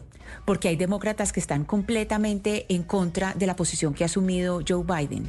Entonces, eh, digamos, si antes tenía una posición que decía, no, está demasiado viejo para ser otra vez presidente de los Estados Unidos, a esto se le suma ahora eh, su posición en Israel. Entonces yo creo que es, es ya, ya es más, lo ve, o sea, antes del 7 de octubre la tenía difícil, ya la tiene todavía mucho más difícil porque hay demócratas que dicen, no, esta no fue la posición que debió haber asumido en los Estados Unidos. Es que parece Es que parece Exacto, correcto. Y, y us- y fíjese que hay algo que me llama muchísimo la atención porque, Camila, hay un nombre que sigue apareciendo en las encuestas y que si bien es cierto... Ah, ya sé de quién me va a hablar. No tiene, sí, pero es que, el, es que el número es importante. El señor Robert F. Kennedy Jr. ¿no? Sí, ya sabía que me iba a Eh, hablar de él, pero pues él no tiene nada que hacer. eh, Un no. momento, un momento y le voy a decir lo siguiente. Sí tiene que hacer porque el señor ya tiene el 13% de la intención de votos de republicanos y demócratas. Y el 13% significa mucho en una elección que va a estar muy pareja.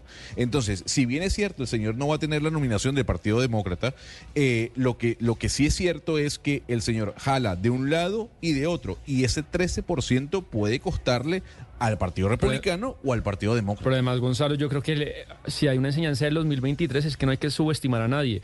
Y esa carta que dejó el 2023 de no subestimar a nadie la deja firmada Rodolfo Hernández, Pedro Castillo, Javier Milei y tantos otros de personas que cualquier periodista pensaba o se le reía en la cara y terminaron siendo presidentes. Yo creo que hoy en día es No, pues complicado Donald des- Trump. Empezando- empezando por El Trump. propio Trump. Bueno, porque es que Trump, los- lo que pasó en Estados Pero- Unidos es que nunca se imaginaron que el señor iba a ganar en la primera elección. Se morían de la risa y por eso le dieron toda la publicidad en medios de comunicación porque decían, no, increíble, es imposible que Estados Unidos vaya a elegir un personaje como este. Ese fue el es- primero que arrancó esa lista que usted acaba de dar.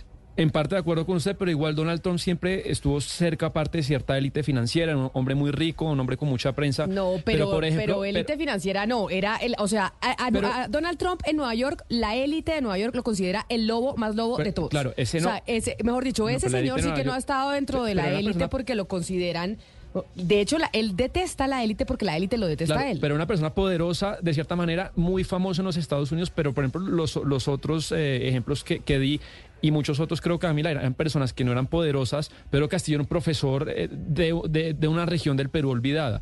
Eh, Javier Milei era, no sé, un, tipo de, un panelista. Creo que esas personas que no eran poderosas hoy en día tienen cierta chance y uno, pues, descartar a algunas personas me parece complicado después del 2023. Pues empieza hoy entonces eh, oficialmente la carrera por la presidencia de los Estados Unidos en Iowa. Vamos a estar pendientes esta noche entonces, Gonzalo, de los resultados y de esto que nos dice frente a lo que puede pasar en el 2024 con la elección presidencial más importante del mundo. Eso es una realidad. Esta es la elección presidencial más importante del planeta y lo que pase allá en Estados Unidos le afecta al resto de los países eh, del mundo y por eso a ver si, el, eh, si la nieve, Lucas, los deja salir a votar porque viendo las imágenes, eso, qué frío.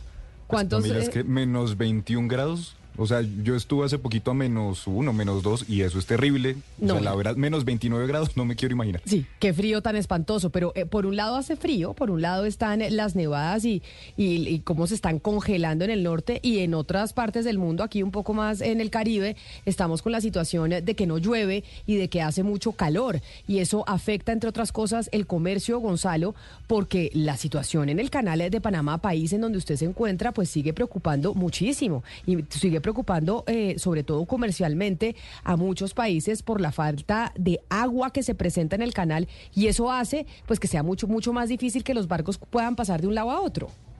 La diferencia entre el canal de Panamá y el canal de Suez, Camila, para que los oyentes tengan un poco de, conocimiento, es que el canal de Suez se nutre de agua salada, el canal de Panamá de agua dulce.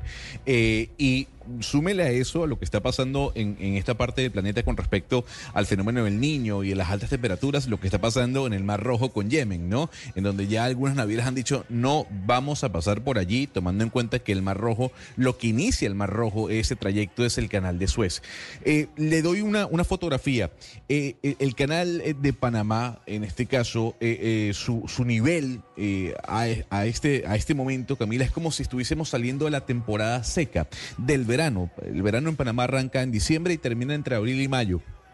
Hoy en día estamos arrancando el verano y el nivel del agua del canal de Panamá está como si estuviésemos terminando dicha época. Por eso mm, varios eh, miembros cercanos a la autoridad del canal de Panamá, organizaciones, le han levantado la mano y le han llamado la atención al gobierno nacional para que dé una solución porque esto sin duda alguna va a generar un retraso dentro del comercio, el 5% del comercio mundial pasa por el canal de Panamá y eso puede generar un gran retraso como ya se está viviendo en estos instantes. Por eso le tengo en línea al capitán Gabriel Alemán, él es secretario general de la Unión de Prácticos del Canal de Panamá. Los prácticos, Camila, son los capitanes panameños que se montan en el barco a comandar dichos botes, por llamarlo así, durante el trayecto del Canal de Panamá. Cap- capitán Alemán, gracias por acompañarnos en Blue Radio hasta ahora.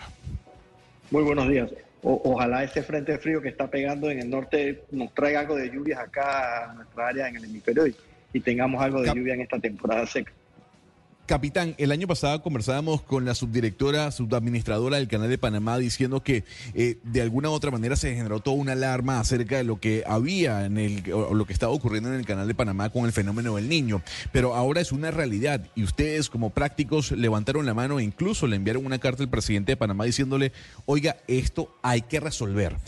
Y hay que resolverlo de, de la forma mucho más rápida posible. ¿Cuál es la realidad en estos momentos del Canal de Panamá en cuanto al pase de buques o al tránsito?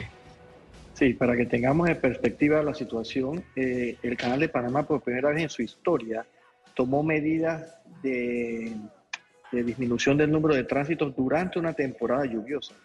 Generalmente, históricamente, durante la temporada seca es que se toman medidas eh, por el nivel del lago que empieza a disminuir, pero es medidas de calado.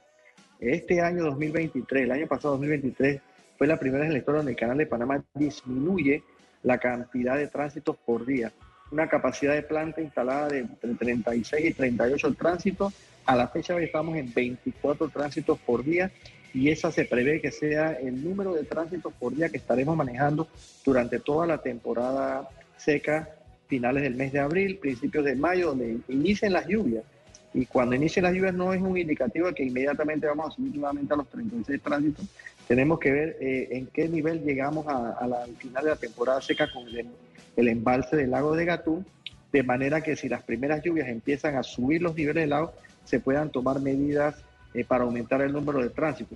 Sin embargo, nada quita de que durante la temporada seca fuerte, mes de marzo, abril, tengamos que disminuir los 24 tránsitos diarios. ¿Qué impacto ha tenido esto en la industria marítima? Hace unos meses, eh, como por el mes de octubre, eh, cuando iniciamos con las restricciones de número de tránsito, los fondeaderos, las dos entradas de mar del canal de Panamá estaban abarrotadas de buques fondeados esperando el tránsito eh, sin embargo, a la fecha de hoy, estos buques ya han optado por otras rutas. El, Canal de Panamá, en sus dos entradas de mar, manejan el número de barcos que están llegando, que tienen reservas para transitar dentro de esos 24 por día que tenemos programados. Pero, capitán, permítame, yo le pregunto, eh, para que nos demos cuenta un poco de las dimensiones de lo que maneja el Canal de Panamá. El canal en, del mundo, ¿qué tanto de los productos que se comercian pasan por ese canal? Todo lo que se produce en Asia, en su mayoría, transita por el canal de Panamá. Eh, la principal ruta comercial del canal de Panamá es de Asia a la costa este de los Estados Unidos. Si vemos los centros de distribución de los Estados Unidos, de las grandes cadenas de comercio de los Estados Unidos, están en la costa este, en los puertos del este. Por ende, usan el canal de Panamá todas estas mercancías producidas en Asia hacia los mercados estadounidenses eh, en cuanto a lo que son mercaderías de productos eh, percederos, eh, mercancías fijas, material. Los granos, eh, granos que transitan carbón, frutas que vienen de Chile, Ecuador, que van hacia Europa, eso usan el canal de Panamá. Muchas de estas navieras están optando por darle la vuelta para poder llevar sus, frutas y sus mercancías a, otros destinos en Europa, porque por el canal de Panamá, de no tener reservación, no van a transitar. Fíjese, capitán, que usted habla de una reducción del paso del, tránsito de buques en el canal de Panamá y que eso puede agravarse en el mes de marzo si es que el fenómeno del niño se prevé que sea tan fuerte como ya se estima que sea. ¿Eso qué significa en cuanto a retrasos? Eh, ¿Eso significa que, por ejemplo, Colombia va a sentir el impacto en el retraso de importaciones? Eso es correcto. Toda importación eh, que llegue a Colombia, que venga de Asia, o que venga de la, de la costa del Pacífico de los países latinoamericanos, se les va a, retrasar su llegada porque tendrán que tomar las rutas más largas si son buques que no han previsto eh, a través de reservas eh, el tránsito por el, canal de Panamá en fechas definidas. De lo contrario, un producto de Asia que, o, un barco de cargas a granel, que generalmente son los que no reservan, porque son cargas que no son eh, de un producto que tiene que llegar a, a puerto de destino tan rápido como una carga contenerizada. Ellos van a optar por las rutas más largas. Todo eso va a, ser un, va a tener un impacto en los puertos de destino a los cuales lleguen estas mercancías. Capitán Maersk, que es una de las navieras más importantes del mundo, anunció la semana pasada que va a mover una parte de la carga a través del ferrocarril de Panamá. Actualmente, ¿qué tanto se está usando este ferrocarril como una alternativa? La parte logística eh, está, se va a usar a su máxima capacidad, es lo que prevé. Actualmente, Mercy anunció, era una ruta, si no me equivoco, de Oceanía, eh, que cruzaba a través del canal de Panamá. Eh, no son barcos muy grandes, eso sí es cierto, pues no son barcos que nacen de los destinos de Asia. Es un barco que, que la cantidad de contenedores que tiene a bordo puede ser fácilmente manejada por el sistema logístico de, de, Panamá, sus su puertos y el sistema de ferrocarril. Cuando tengamos la necesidad de mover carga a través del istmo, eh, ya sea utilizando la, vía de los camiones de terrestre o ferroviaria, eh, ahí puede que el impacto cause demoras y de igual forma porque eh, no tenemos la capacidad de la planta instalada para manejar eh, la demanda en aumento que pueda significar estos buques grandes neopanamas de contenedores que pretendan utilizar el sistema logístico de Panamá. Capitán Alemán estaba revisando unos datos en estos días sobre el costo logístico del transporte marítimo mundial en temas de comercio, sobre los fletes, y lo que he visto es que esos costos han repuntado y pues eso es una preocupación para los países que siguen combatiendo contra la inflación. La pregunta es si esto que pasa en Panamá tiene que ver con el aumento de estos costos o es al margen de Panamá y cómo puede afectar posiblemente al comercio en estos países esto que le comento. Sí, definitivamente sí hemos visto anuncios de casi todas las navieras de, de, contenedores, de portacontenedores que han anunciado a sus clientes el incremento lo que es un sobrecargo de, de las tarifas por, por cada contenedor que lleven a bordo. Y eso es básicamente por el hecho de que en, en muchos casos ellos no van a poder transitar por el canal de Panamá, tendrán que optar por rutas más largas, lo que les incrementa los costos de navegación, los costos de combustible, los costos de personal a bordo todos estos costos asociados por llevar un buque a través de una, ruta más larga hacia su destino, se lo van a transferir al, al consumidor final. Capitán, eh, hay que decir que el Canal de Panamá, para las personas que nos escuchan, también provee del 50% del agua potable que se consume en la ciudad capital, por ejemplo, en la ciudad de Panamá. Y yo quisiera preguntarle si esta situación que se está viviendo, y esperemos que siga así, o al menos mejore eh, y no empeore, ¿cree que le va a quitar competitividad al Canal de Panamá frente al Tren Maya que acaba de inaugurar López Obrador en México? No, eh, competitividad no le va a quitar. El, tren eh, inaugurado en México no tiene la capacidad de movimiento de contenedores. Primero que no fue un tren diseñado para mover carga. Empecemos por, ese, por ahí. La cantidad de contenedores que mueve el Canal de Panamá es significativamente mayor que la capacidad posible que pueda tener ese, ese tren eh, en, en, cuanto a competitividad. Aquí lo que estamos hablando al Canal de Panamá es un tema de pérdida de confiabilidad de la ruta que ha tomado muchos años eh, eh, crear y brindar a la industria marítima. Y esa es nuestra mayor preocupación.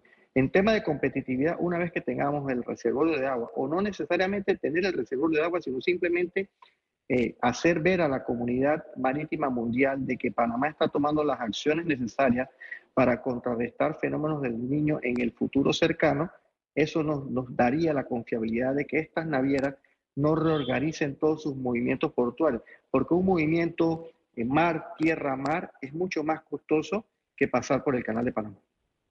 Capitán, pero entonces para decirle a los, pues para saber, ¿ustedes creen que en términos meteorológicos, cuándo va a empezar a llover en la zona en donde ustedes necesitan para que esto vuelva a la normalidad?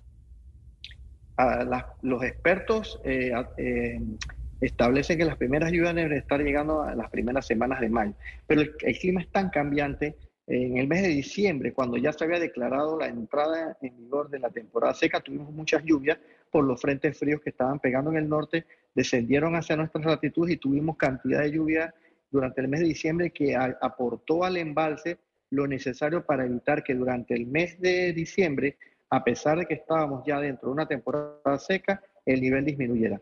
Hoy actualmente el nivel está como en 81.5 pies, el nivel del embalse del lago de Gatún, de una capacidad de, de embalse de 88-89 pies. Como lo mencionó Gonzalo al inicio de la entrevista, efectivamente estamos ante una situación donde ese es el nivel del lago de Gatún, que es el reservorio principal de agua que suple la operación del canal de Panamá y la potabilización de agua para el consumo humano de la ciudad de Panamá, que es aproximadamente unos 2 millones de habitantes, y de Colón y la periferia, eh, esa es nuestra mayor preocupación porque esos son los niveles cuando salimos de la temporada seca. Así que ahora mismo estamos en una temporada seca de administración de agua eh, de manera histórica. Pues capitán Gabriel Alemán, secretario general de la Unión de Prácticos del Canal de Panamá, mil gracias por estar con nosotros hoy aquí en Mañanas Blue y ojalá de verdad, pues por el bien no solo del Canal de Panamá, sino del comercio de esta zona del mundo, que esto pueda solucionarse pronto. Un feliz día para usted. Muchas gracias, buen día a todos. ¿Usted se acuerda, Gonzalo, que hubo un trino que puso, de hecho, si me ayudan en nuestros amigos de nuestro canal de YouTube de Blue Radio en vivo, a ponerlo en pantalla para que vea de lo que le estoy hablando? ¿Usted se acuerda de este trino del Claro. presidente Gustavo Petro que dijo se cierra el canal de, de Panamá por cuenta de la sequía y empezó a enfrentarse Panamá con el presidente Petro porque Panamá le decía que estaba diciendo mentiras? Bueno, al final no es que se cierre el canal, pero sí está teniendo problemas de sequía que vienen desde el año pasado cuando el presidente puso ese trino y generó esa tensión diplomática. Claro, no se cierra el canal de Panamá, lo que se disminuye es el tránsito de buques por la vía interoceánica. Como bien decía el capitán de 36, estamos pasando a 24 y pudiésemos llegar a 18, Camila, si la situación se agrava por el fenómeno del niño. Y es que la sequía en Panamá o el verano acaba de comenzar. Y usualmente durante cuatro meses no llueve en todo el país y sobre todo en el lago Gatún, que repito, no solo, no solo le da la posibilidad a los buques que pasen por allí, sino también, Camila, que le genera el 50% del agua potable a la ciudad de Panamá. ¿Eso qué quiere decir? Que puede haber también racionamiento dentro de la capital panameña. Este trino del que hablamos del presidente Gustavo Petro es del 21 de agosto a septiembre, octubre, a noviembre, a diciembre, a enero, ya cinco meses. O sea, esto es de hace cinco meses, o sea que puede que no esté lloviendo desde hace un poco más de cuatro meses, Gonzalo, no, no, no, es decir, casi cinco, no cuatro.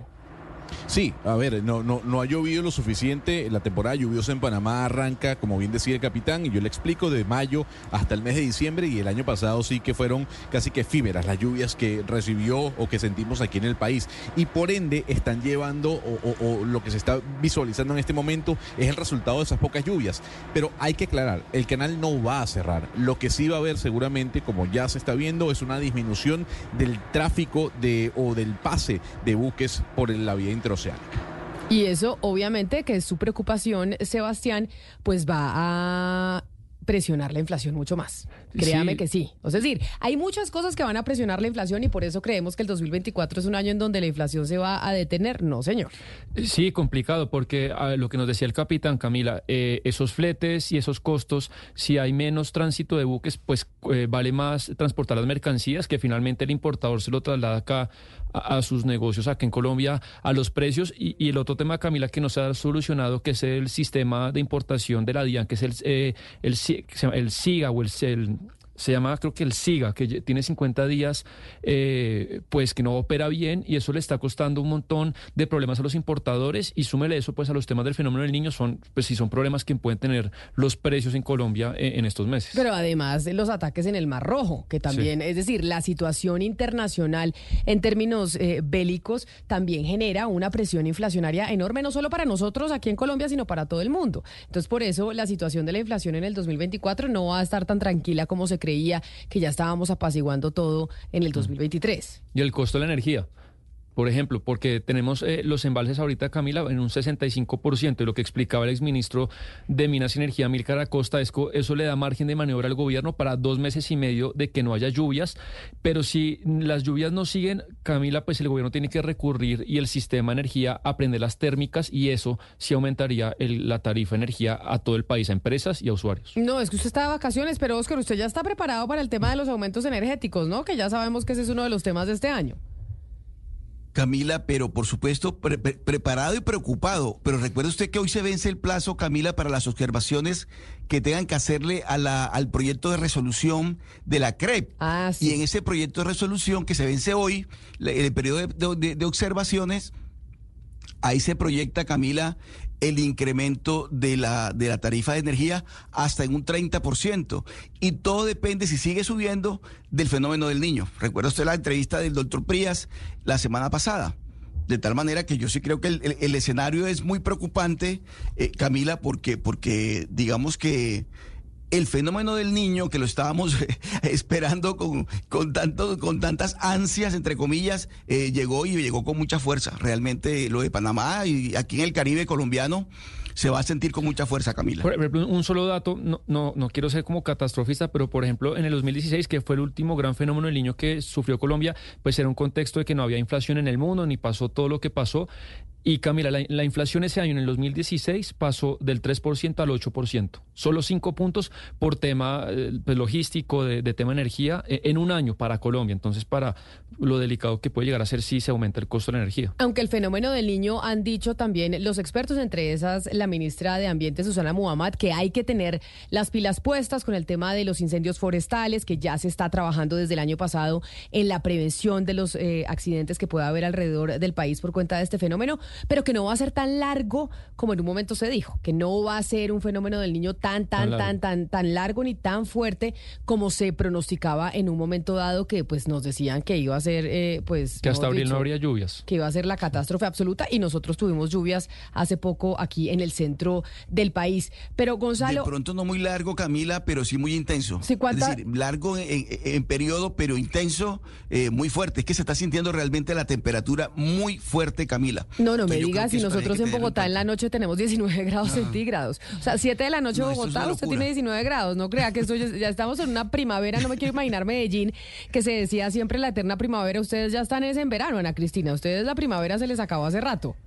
Sí, no, esto es Puerto Medellín, Camila. O Claro. sea, esto hace rato Puerto Medellín dejó de ser la eterna primavera y eso, mejor dicho, y cuando esté la ciudad ya otra vez llena de gente, esto sí va a ser un hervidero porque las temperaturas son altísimas. En este momento no hay una temperatura muy alta, pues hay que decirlo, en este momento está, mire, le estoy diciendo que, esté, que está fresquito y el fresquito que le estoy diciendo son 27 grados centígrados. E- Ese es el fresquito del que le estoy hablando. Un día precioso, soleado, pero no se siente muy, muy caliente. Pero hay semanas que yo le digo, dos de la tarde, entre una a dos de la tarde, esto, esto es eh, un asadero. 27 grados centígrados en Medellín. En Bogotá reportamos un cielo completamente despejado, soleado, 20 grados centígrados a esta hora. ¿Usted, Oscar, qué temperatura registra? 32, Camila. En este momento 32. O sea, y lo que falta. Y lo que falta, porque Sí, sí, 32 es lo normal para Barranquilla, Claro. no digamos que 32 va a ser sí, anormal. Sí, sí, sí. Sí, sí, pero esto más tarde, esto va a ser terrible. No, de verdad, además, porque es que usted, Camila, se levanta y desde bien temprano ya usted siente el calor, usted siente la temperatura. Es que realmente, por eso le, hablaba yo a usted de la intensidad, no tanto la extensión, digamos que hasta abril, pero la intensidad eh, va, va a ser muy fuerte, va a ser muy fuerte, Camila. Estamos en fenómeno del niño, la situación del canal de Panamá, las presiones inflacionarias que se ven desde distintas partes eh, para este 2024.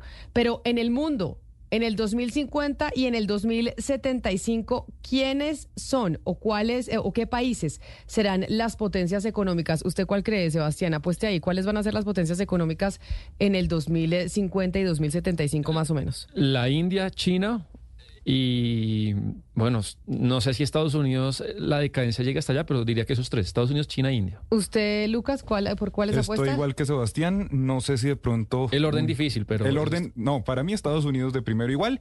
Me faltaría de pronto, no sé si un Japón. Ok.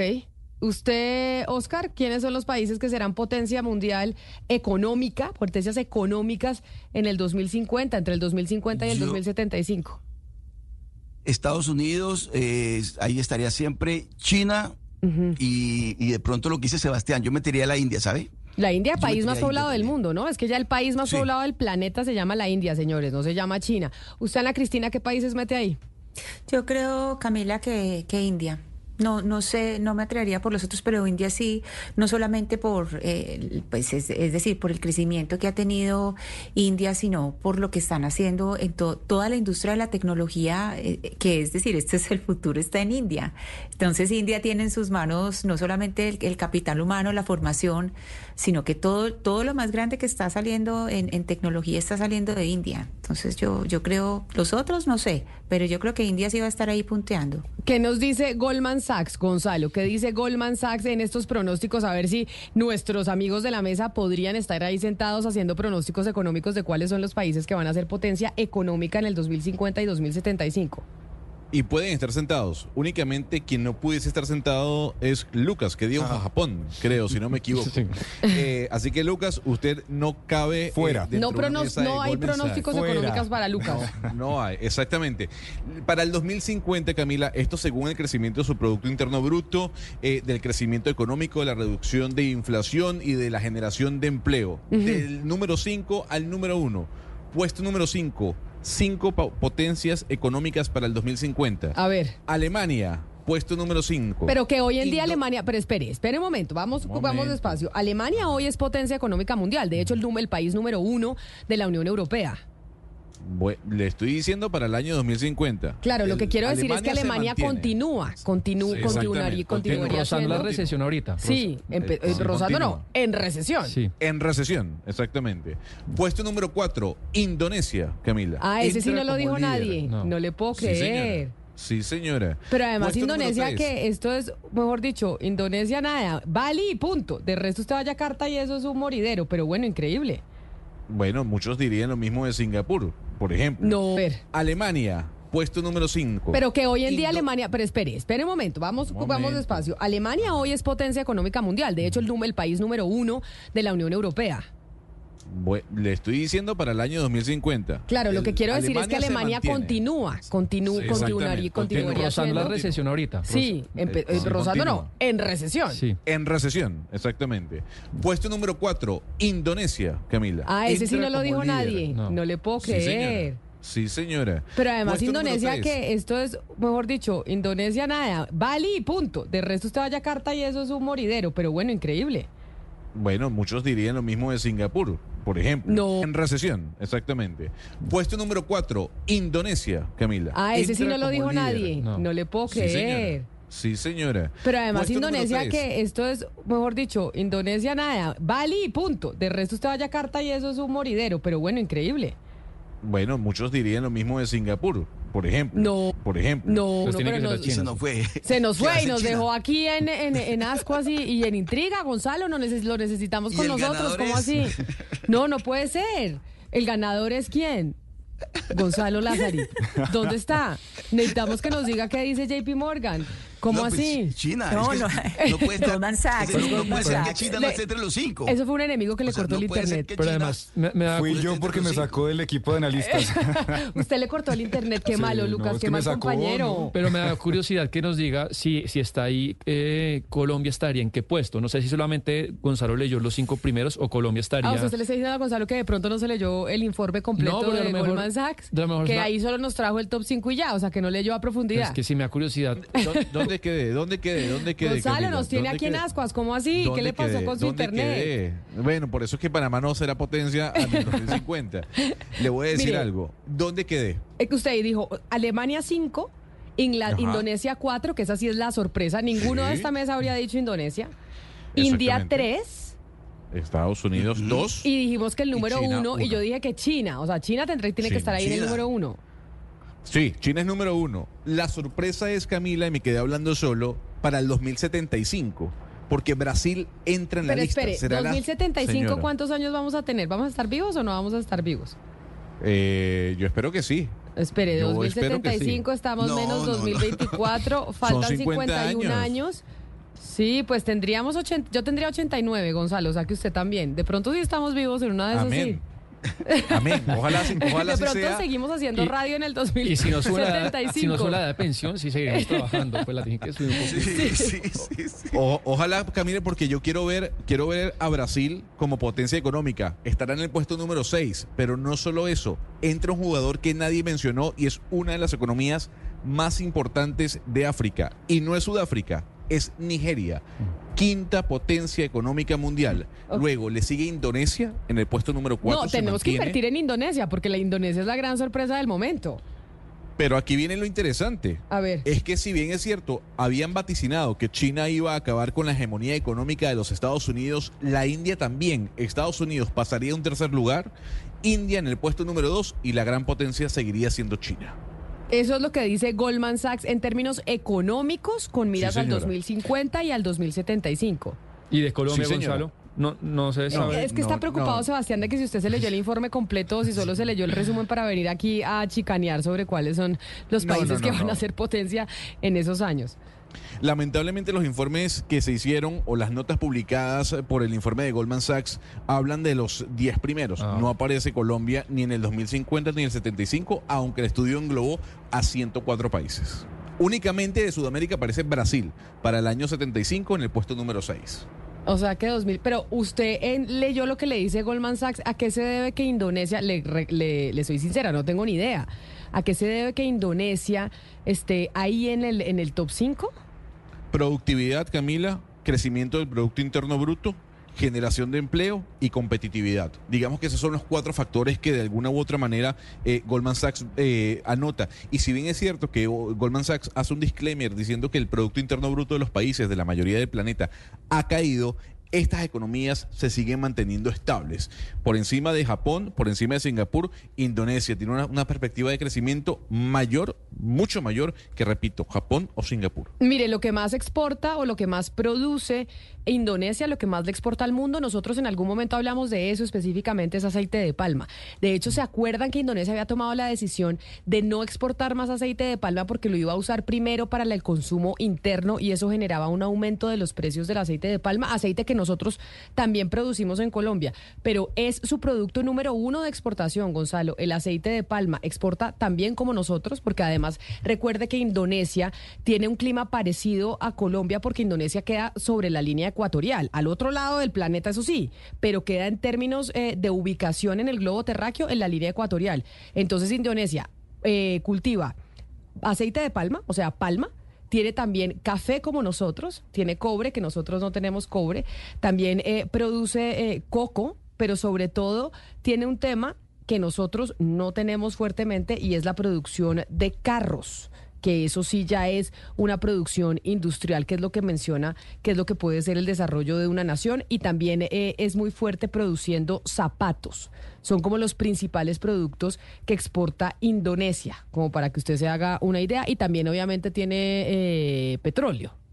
Le voy a decir algo. Usted ve el Producto Interno Bruto de Indonesia en el año 99 y ve el Producto Interno de Indonesia en el año 2022 y el crecimiento es bárbaro, absurdo, como usted lo quiera llamar. 158 mil millones de dólares era en su momento, en su momento, el Producto Interno de, Indonesia y para el año 2022 ya hablamos del one trillion, ¿no?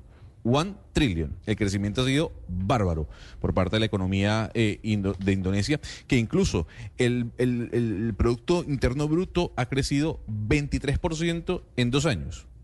O sea, es uno de los países que más ha crecido en los últimos dos años, conjunto con, con Guyana, por toda la explotación petrolera de la cual hemos hablado, pero sigue un crecimiento constante por encima, repito, de países tan importantes como Singapur o Japón en Asia. Bueno, pues esa sí es la sorpresa y bueno, lo que ya se sabe es que Estados Unidos, pues en términos económicos, o esas son las proyecciones que hay, para el 2050 estará en el puesto número 2 y para el 2075 en el 3, es decir, que cree Goldman Sachs que en, el, que en eh, 25 años ya China está pasando en términos económicos a los Estados Unidos y por eso... Está viendo la lista, ¿no? ¿Cómo? Sí, acá la estoy ¿Está viendo. viendo la lista? Pakistán, ¿no? Anote ahí Pakistán, que si bien es cierto, es un país sumamente importante dentro del Medio Oriente, estará ubicado entre las 10 potencias económicas para el año 2075. Pero mire esta cosa, la- y cuando usted dice está, está viendo la lista, veámosla. Quienes están conectados con nosotros a través de nuestro canal de YouTube de Blue Radio en vivo pueden ver esa lista que nos trae Gonzalo, que es la lista que proyecta Goldman Sachs. Ahí están las potencias del 2022, que son Estados Unidos, China, Japón. Ahí no estaba tan mal Lucas. Lucas tenía que Japón Me es faltó potencia visión. este año, le faltó visión, que Japón ya no va para allá. Alemania, India, el Reino Unido, Francia, Canadá, Rusia, Italia, Brasil, Corea, Australia, México y España. Esas son las potencias económicas del 2022. Lo que ahí va a haber es un salto importante para el 2050, en donde China va a estar en el 1, Estados Unidos en el 2, India en el 3, Indonesia en el 4. Alemania en el 5, que cambiaría de 4 a 5, y Japón, Lucas, pasaría puesto. del puesto número 3 al puesto número 6. Pero además, eh, pero además, Camila, también e- esa tabla que nos trae Gonzalo habla de, de la decadencia de Europa. En 1980, en el top 5 había tres países europeos. Después también estaba Italia, estaba España, estaba Holanda. Si usted se va a la proyección del 2075, que es casi un siglo después, en, el primer, en los primeros cinco no hay ningún país europeo y el primer país europeo sería hasta el puesto 9, que sería Alemania, después Inglaterra y, ya, y hasta y Francia el 15. No, que además Alemania, que además el Reino Unido, ellos no se consideran europeos, ¿no? Pero mire, pero mire, eh, ¿sabe qué me parece importante? México. México pasa del puesto número 14 en el 2022 al puesto número 11 en el 2050 y se mantiene en el puesto 11 en el 2075. Un país, usted solo se fija en Brasil, Gonzalo, pero México, potencia importante económica también en esas proyecciones que hace JP Morgan y que además eh, México hoy en el 2022 es el puesto número 14, de 14 a 11 y manteniéndose en el 11. Los que sí, Sí, se salen son los españoles que estaban de 10 en, en 1980, de 11 en el 2000 de 15 en el 2022 y en el 2050 ya ni aparecen entre los primeros 15 lugares, Ana Cristina. Sí, yo creo, Camila, que también es importante ahí mirar eh, otros asuntos con respecto a lo que dice Goldman Sachs y es eh, no solamente los países que entran, que usted dice países que uno queda un poco sorprendido, sino esos países que eh, acuerdos tienen con la Organización Internacional del Trabajo para la aplicación de los convenios que son ratificados. Por distintas, eh, de- di- distintas naciones. Por ejemplo, Indonesia, yo estaba mirando acá precisamente si está ratificando y desde hace pues cuatro décadas está ratificando los convenios de la, de, de la eh, Organización Internacional del Trabajo, porque es que una cosa es el crecimiento, pero el crecimiento a costa de qué? Es decir, si es un lugar donde se están explotando, porque eso, eso eh, lo, lo hemos visto en todas las campañas de consumo, donde empiezan a decir, mire, eh, tal compañía está creciendo mucho y está creciendo mucho en tal país porque explotan a las personas, porque no les dan eh, condiciones de trabajo. Entonces yo creo que aquí también, digamos, otro punto a tener en cuenta es si hay un crecimiento, es un crecimiento con la fuerza de trabajo y cómo se trabaja y cómo se tiene protegida esa fuerza de trabajo y cómo eh, están esos países dentro de la OIT en la serie de, pues en toda esta serie de, de convenios mire- que se hacen para proteger eh, eh, los, pues, los, eh, los sindicatos, el respeto a las condiciones de trabajo, etcétera.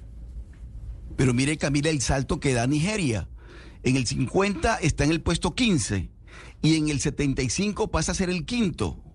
Esto O sea, el según esas proyecciones, ¿no? Eso porque pues nadie es Por eso, mago. no, no, Eso, digo, eso son proye- proyecciones que hacen estos digo, señores, que esto puede cambiar. Y a cualquier cuadro, país de se le, Sí, sí, atravesó sí. un Chávez 20 años y pasa al puesto 99. Correcto, que no, No, es pero eh, descabellado. Viendo, claro, viendo el cuadro es impresionante lo de Nigeria, del 15 al, al quinto No, lugar. y no solo De- de- eso. Del Mi- 50 al 75, es mire, impresionante. mire, por ejemplo, en el 2075, otro país que usted no le sorprendió, Gonzalo, y es Filipinas, que tiene, este- que tiene Duterte ahí eh, poniendo las cosas en términos de derechos humanos un poco eh, eh, con cuestionamientos, pero el señor es una especie de autócrata absoluto. Y ahí están metiendo a Filipinas para el 2075 por encima de Francia, que Francia pasa en el 2050 del noveno lugar de potencia económica al, al- lugar número 15 estando en el 2022 en el lugar número 7. Es decir, para el 2050 y para el 2075, sobre todo, el G7, ca- el G7 cambia. Ya aquí eh, los países del G7 son completamente distintos. Fíjese que, bueno, Duterte ya no, es presidente de Filipinas, es el, señor Bombón Marcos, eh, que sigue más o menos una línea parecida a, esa autocracia que lideró o, o- que practicó el señor Duterte. Pero aquí un oyente me hace una corrección y es totalmente válida. Uno, uno pu- pudiese haber pensado que la economía más robusta de África era Sudáfrica o en este caso Egipto, pero Nigeria es la economía más fuerte del continente africano, luego le sigue Sudáfrica y luego Egipto. Entonces, no hace, o sea, hace to- to- co- completamente sentido de que Nigeria, siendo la economía más robusta del continente africano, esté dentro de las 10 potencias más importantes para el año 2075. En el 301-764-4108, que es nuestra línea de WhatsApp, ahí nos escribe Néstor y nos dice algo que puede eh, ser cierto, que en otras predicciones, esta es la predicción que hace JP sobre el eh, crecimiento económico y los países que serán potencia económica en el 2050 y 2075. Pero en esas proyecciones, por ejemplo, medioambientales, de cambio climático, que era lo que nos tenía hablando del canal de Panamá, nos dice Néstor que hay eh, proyecciones que dicen que en el 2050 Indo- Indonesia podría estar bajo el agua, totalmente. Entonces ahí, eh, ¿cuál proyección creemos? Sí, bueno, es, es- verdad, por eso estamos hablando de proyección. Y así como esta que publica Goldman Sachs, habrá otras proyecciones que hablen sobre potencias mundiales para todavía eh, momentos que faltan por recorrer. O sea, para llegar al año 2050 faltan 20, ¿cuánto? 26 años. Eh, y como usted bien decía, para el año 2075, 51. Entonces, de alguna u otra manera, eh, estamos a la expectativa, pero esto, repito, está basado en el Producto Interno Bruto, en la competitividad, en la productividad, en la generación de empleo de los países al día de hoy. Bueno, pues ahí entonces podríamos, o sea que usted invertiría de acuerdo a esto que le dice Goldman Sachs.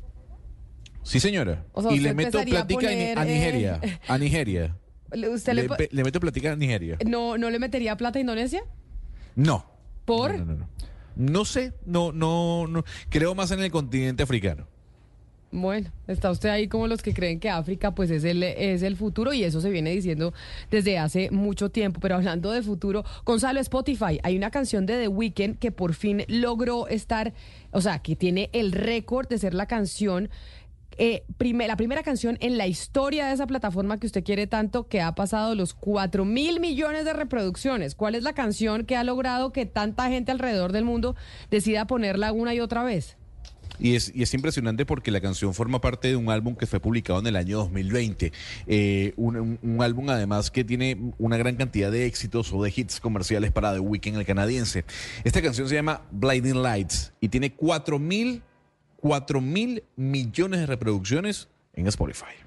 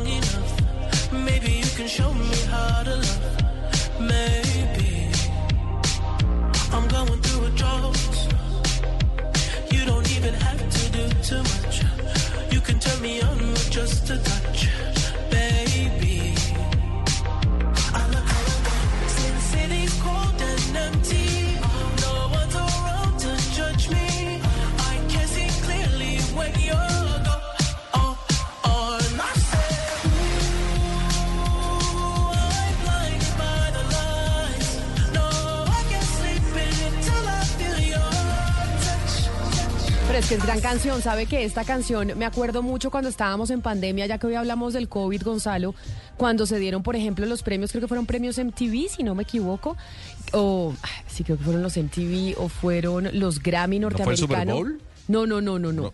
Los Grammy norteamericanos en donde en Nueva York, en una plataforma sobre el río Hudson, se Mm, presentó sí. The Weeknd y fue que ahí Sí, pues na- no había eh, espectadores, era todo por televisión, estábamos todos encerrados y cuando cantó este señor esta canción y que salió en todo Nueva York por todo el río Hudson, toda la pólvora y, la- y el, y el show de luces fue impresionante. Yo tengo grabado ese momento, tal vez porque estábamos en pandemia y uno cuando cuando está en, en momentos tan, tan cruciales, se acuerda exactamente de lo que ve y dónde estaba. Sí, exactamente. Premios Grammy, Camila, que justamente, eh, si no me equivoco, antecedieron a lo que fue el show del medio tiempo, en donde también eh, interpretó esta canción, el show del medio tiempo del Super Bowl de aquel año 2021. Y por eso yo creo que la gente todavía tiene en su recuerdo este sencillo, lo que fue, lo que fueron un espectáculo. Por un lado, el del Grammy, que fue muy aplaudido, y por el otro lado, el del Super Bowl, que fue muy abuchado, fue muy criticado el show de, de, de Weeknd, que por cierto estuvo el año pasado en Bogotá, lleno total en el Estadio El Campín y también interpretó esta canción.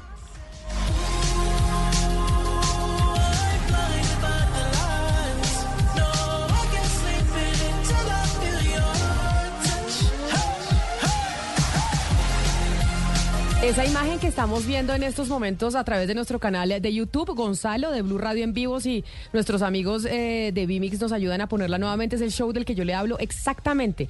Eso fue cuando The Weeknd se estaba presentando. Ahí vemos el Empire State completamente iluminado. Esto en Manhattan, en el Hudson River, era eh, donde estaba el escenario. Y ahí esas luces que usted va para arriba, un momento en esas mismas luces sale todos los fuegos pirotécnicos que hizo de esa presentación de The Weeknd algo memorable de unos eh, premios, ay, sí, MTV o Grammy. VMAs. VMAs. Sí. VMAs. VMAs. VMAs. Agosto 2020, sí, señora. Agosto Plena 2020, pandemia. plena ma- pandemia. Es que me acuerdo a la perfección yo estar en mi casita diciendo qué cosa tan impresionante y pues nadie estar pudiendo en las calles de Nueva York ver esto porque acuérdese usted que Nueva York vivió una pandemia muy dura en donde sí. había gente en, la, en, en las calles, eh, en, en las morgues ambulantes. Es una cosa espantosa. Esta presentación de esta canción, Gonzalo, sin duda se queda en la memoria de nuestra generación porque fue un show impresionante en pandemia. Y esta canción es precisamente la primera canción que logra 4 mil millones de reproducciones en Spotify.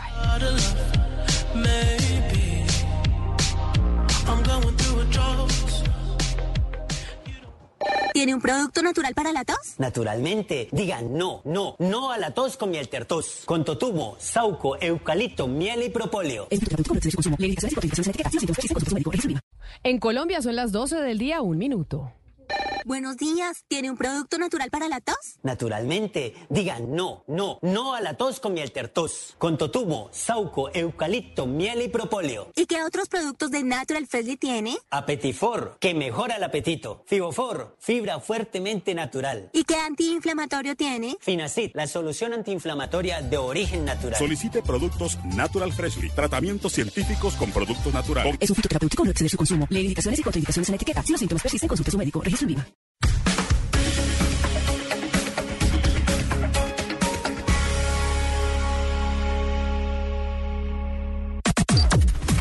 Las noticias del mediodía en Mañanas Blue. 12 del día, un minuto. A esta hora nos actualizamos de las noticias más importantes que suceden hasta ahora en Colombia y en el mundo de la mano del servicio informativo de Blue Radio. Y es que una de las discusiones más importantes que ha habido hoy en el país tiene que ver con la Casa Colombia, que se pagó por, eh, creo que un millón de dólares, ¿no, Marcela? Pues se pagó Francos. como un millón de francos. Claro, y además acuérdese que el franco suizo, no sé en cuánto está el franco suizo si hacemos la conversión, ¿sabe usted? Pues eh, según Lucas, que es el que compra francos suizos por aquí, más de 4.500 pesos.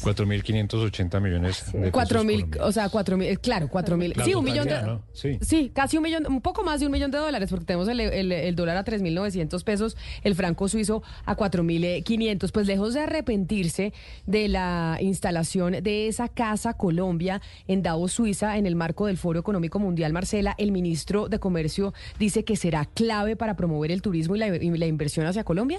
Pues mire, la defensa en dos sentidos. Por un lado, la del ministro Germano Maya retrinando los mensajes del presidente Gustavo Petro en defensa de la Casa Colombia y por otro, ya los directamente relacionados con el Ministerio del Comercio. La entidad está posteando en su cuenta de X, antes Twitter, fotografías de cómo se ve a esta hora la Casa Colombia.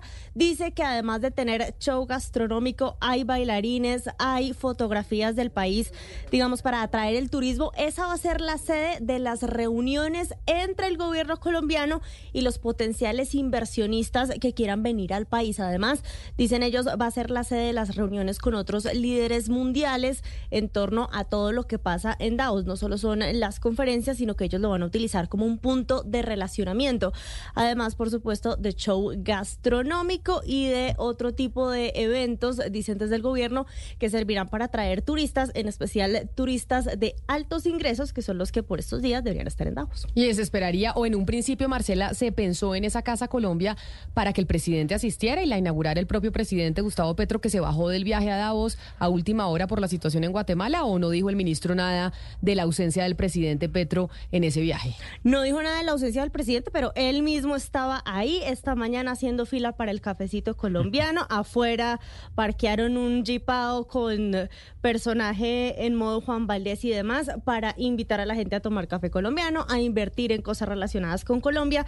Y pues eh, usted conoce al presidente Gustavo Petro, no se le haga raro que se vuelva a subir el avión y vaya a la Casa Colombia ya para que lo visite todo el mundo y se apague un poquito el incendio y la polémica que se ocasionó por esta casa. Bueno, seguramente el presidente tal vez vuelve y se monta. Eh, Slobodan, podríamos apostar. ¿Se monta o no se monta el presidente de nuevo, como dice Marcela? Yo creo que sí, se está moviendo la versión de que de pronto sí se monta. De que de pronto se monta de nuevo al avión y no sé, y como ya pasó lo de Guatemala, entonces eh, se va para Davos a representar a nuestro país en este foro económico mundial.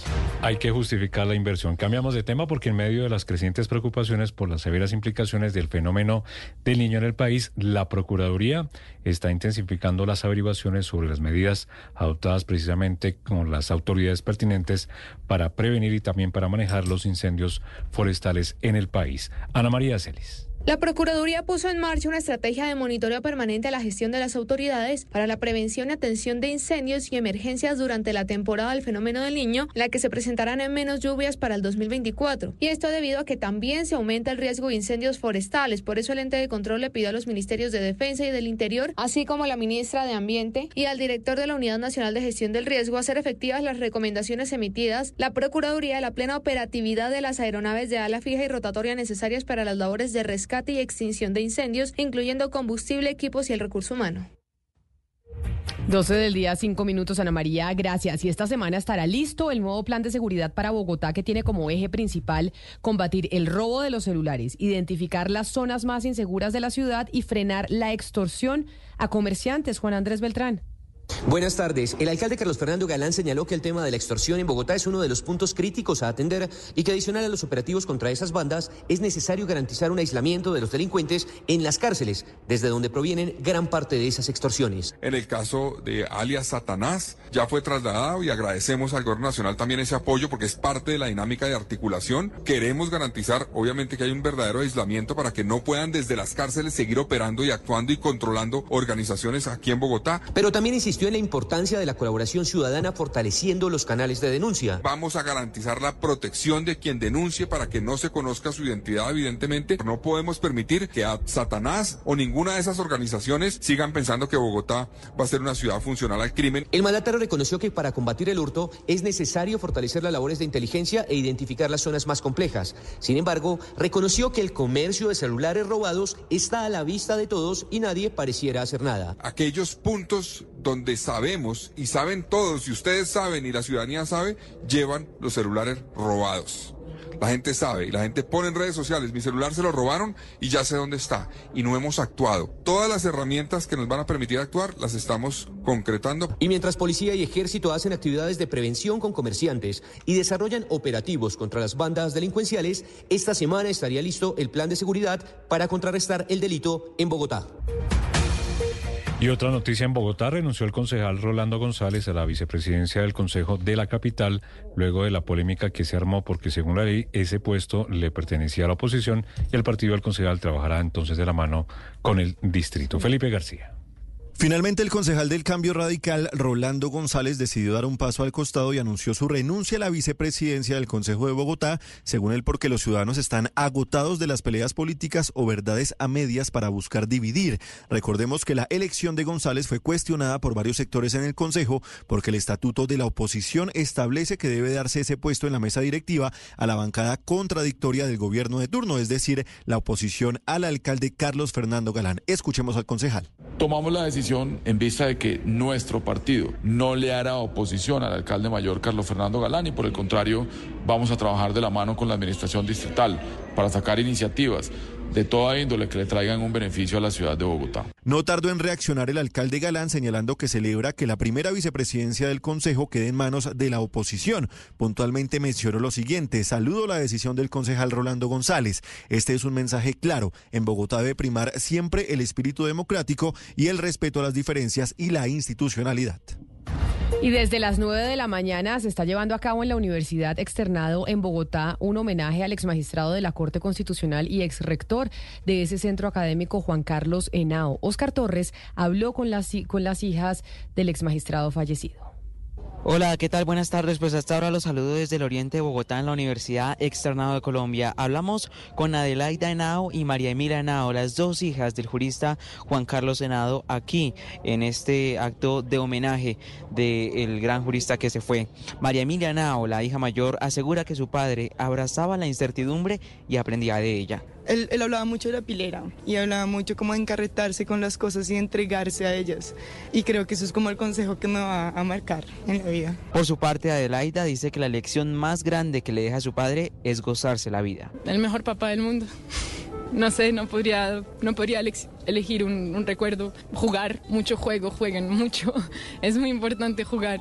Y, y creo que sí, de los mejores recuerdos es tirarme al sol encima de su pecho y, y, descansar la siesta al lado del río. Siguen a esta hora llegando personalidades políticas y judiciales, así como familiares, aquí a la Universidad Externado de Colombia para dar el último adiós al gran jurista colombiano Juan Carlos Senao. Recordamos mucho, Camila, el ex magistrado Henao, porque cuando estaba en la presidencia de la Corte Constitucional era muy bueno entrevistarlo porque las decisiones las explicaba, como decimos, en cristiano. Así es, era muy, y además era muy eh, pedagógico Sí, y hablaba en el lenguaje que hablamos eh, todos los colombianos. Y además importantísimo fue el doctor Henao también para la estructuración eh, de la JEP y de, todo el sistema de justicia que se creó después del proceso de paz con las FARC.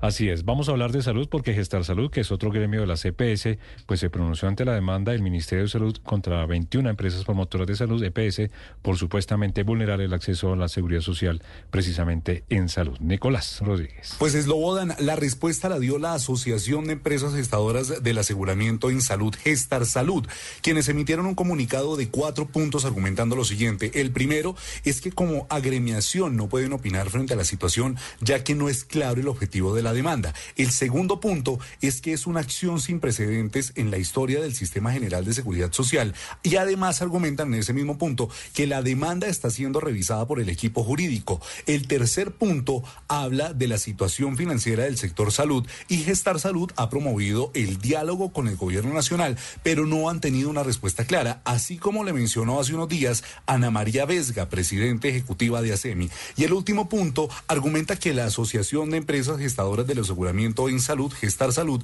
hace un llamado al pueblo colombiano a seguir confiando en el sistema e instituciones de salud y también a mantener la calma mientras avanza la reforma al sistema de salud en el Congreso.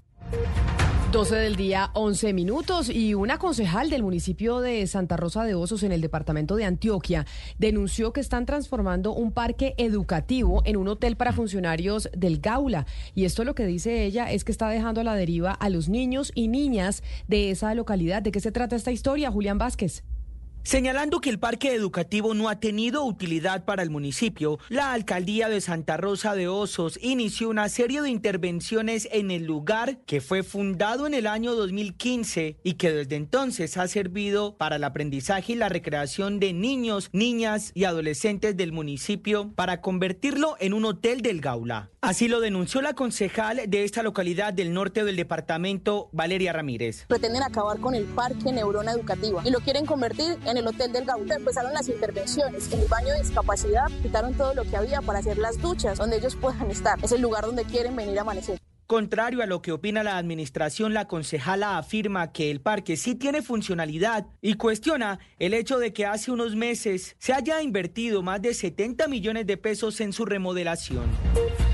Y vamos a Barranquilla porque el gobierno de Brasil le puso condiciones a la extradición de Jaime Saade para que cumpla con la condena por el homicidio de Nancy Mestre ocurrido hace 30 años precisamente allí en la capital del Atlántico. Por supuesto, la familia espera que se haga justicia y no se dilate más el proceso. Vanessa Saldarriaga. Una nueva traba se presentó en el proceso de extradición de Jaime Saade a Colombia por cuenta de que el gobierno de Brasil consideró que el recluso no está apto para su envío hasta que no se brinden unas garantías mínimas durante el pago de su condena por el homicidio de Nancy Mestre. Entre estas se encuentra la verificación de que no tenga cuentas judiciales pendientes en el vecino país y que además no se le judicialice en Colombia por el presunto abuso sexual cometido contra Nancy en 1991. Una situación que para el abogado de la familia Mestre, Raúl Romero, ya está resuelta por parte de las autoridades colombianas. Por parte de judiciales acá en Colombia, ya todo eso está dado. Esos compromisos ya se establecieron. Entonces entenderíamos que sí, él sí va a ser extraditado. Entre tanto, para Martín Mestre, padre de Nancy, las autoridades brasileñas estarían dilatando la extradición de Sade Cormani, asegurando que la lucha que emprendió durante tantos años por encontrarlo se ha convertido en un desespero personal porque aún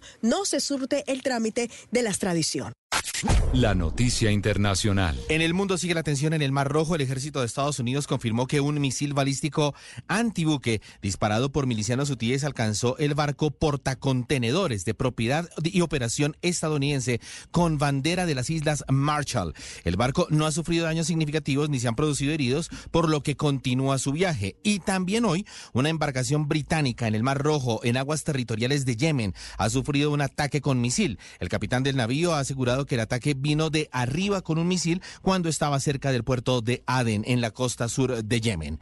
El primer ministro Rishi Sunak advirtió que el Reino Unido no dudará en proteger la seguridad de sus embarcaciones cuando sea necesario. Recordemos que Estados Unidos y Reino Unido bombardearon posiciones hutíes en Yemen, mientras que Irán pidió hoy a Washington y a Londres que detengan inmediatamente la guerra contra Yemen. La noticia deportiva. La noticia deportiva llega desde el oriente antioqueño y es que Hernán Darío El Bolillo Gómez es nuevo técnico de Águilas Doradas. En sus redes sociales el club publicó un video en el cual hicieron un recuento de la destacada carrera deportiva del estratega Paisa con un mensaje que dice lo siguiente. Un director técnico de clase mundial llega a dirigir Águilas Doradas. Bienvenido al nido, Hernán Darío El Bolillo Gómez. Y es que se confirmó lo que hace unos días se estaba comentando entre propios extraños, la llegada de uno de los técnicos con más recorrido, no son en el balompié nacional, sino con amplia trayectoria en las selecciones nacionales como Colombia, Panamá, Ecuador, Honduras y Guatemala. No obstante, el bolillo llega con dudas a Águilas Doradas, pues tras su paso complejo por el Junior de Barranquilla, donde salió por la puerta atrás y tuvo varios problemas con la hinchada tiburón. Así las cosas, Hernán Darío afrontará uno de los desafíos más importantes en su carrera, hacer que Águilas Doradas tenga una importante presentación a nivel internacional, pues disputará por primera vez la Copa Libertadores, hecho que significa un hito para el club y siga el proceso deportivo que han ido construyendo en el último tiempo. El duelo por la segunda ronda del torneo más importante de clubes será contra el equipo brasilero Red Bull Bragantino el 20 de febrero a las 7 y media de la noche. Y en términos del rentado local, el equipo de Río Negro se medirá contra el América de Cali el sábado 20 de enero a las 8 y 20, siendo este uno de los compromisos que más interés está generando de cara al inicio de la nueva edición del fútbol profesional colombiano. Las principales tendencias en redes sociales. En redes sociales es tendencia el 11 ideal femenino de la Conmebol 2023, en el que aparecen seis jugadoras de la selección Colombia. Según la reciente lista publicada por la Federación Internacional de Historia y Estadística de Fútbol, las colombianas que ganaron un lugar en este prestigioso equipo son Manuela Vanegas, Yorelin Carabalí, Lorena Bedoya, Linda Caicedo, Catalina Usme y Mayra Ramírez. La destacada actuación en el terreno de juego de cada una durante el año 2023 no solo ha colocado en la órbita internacional al fútbol femenino en Colombia, sino que también las ha posicionado entre las mejores de la región. Recuerde que puede encontrar esta y otras tendencias en blurradio.com.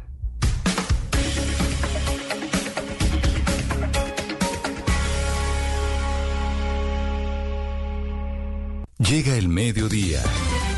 Y en Mañanas Blue continúa el análisis y el debate. Dirige Camila Zuluaga.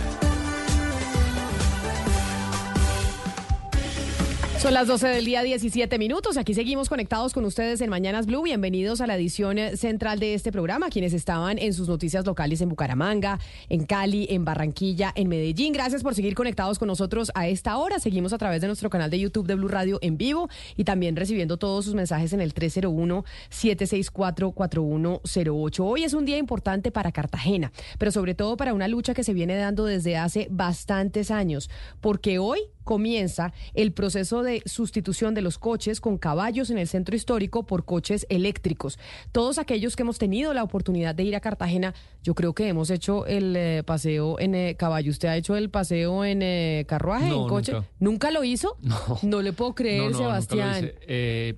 Seguramente estuve tentado alguna vez, pero la- el recuerdo que tengo es que es muy costoso, entonces pues realmente no, no me animé nunca. Yo sí me acuerdo, yo chiquita Sí. con mis papás en ese, eh, en, en esas carrozas haciendo el recorrido por Cartagena. ¿Usted lo hizo, Ana Cristina? ¿Alguna vez se ha montado?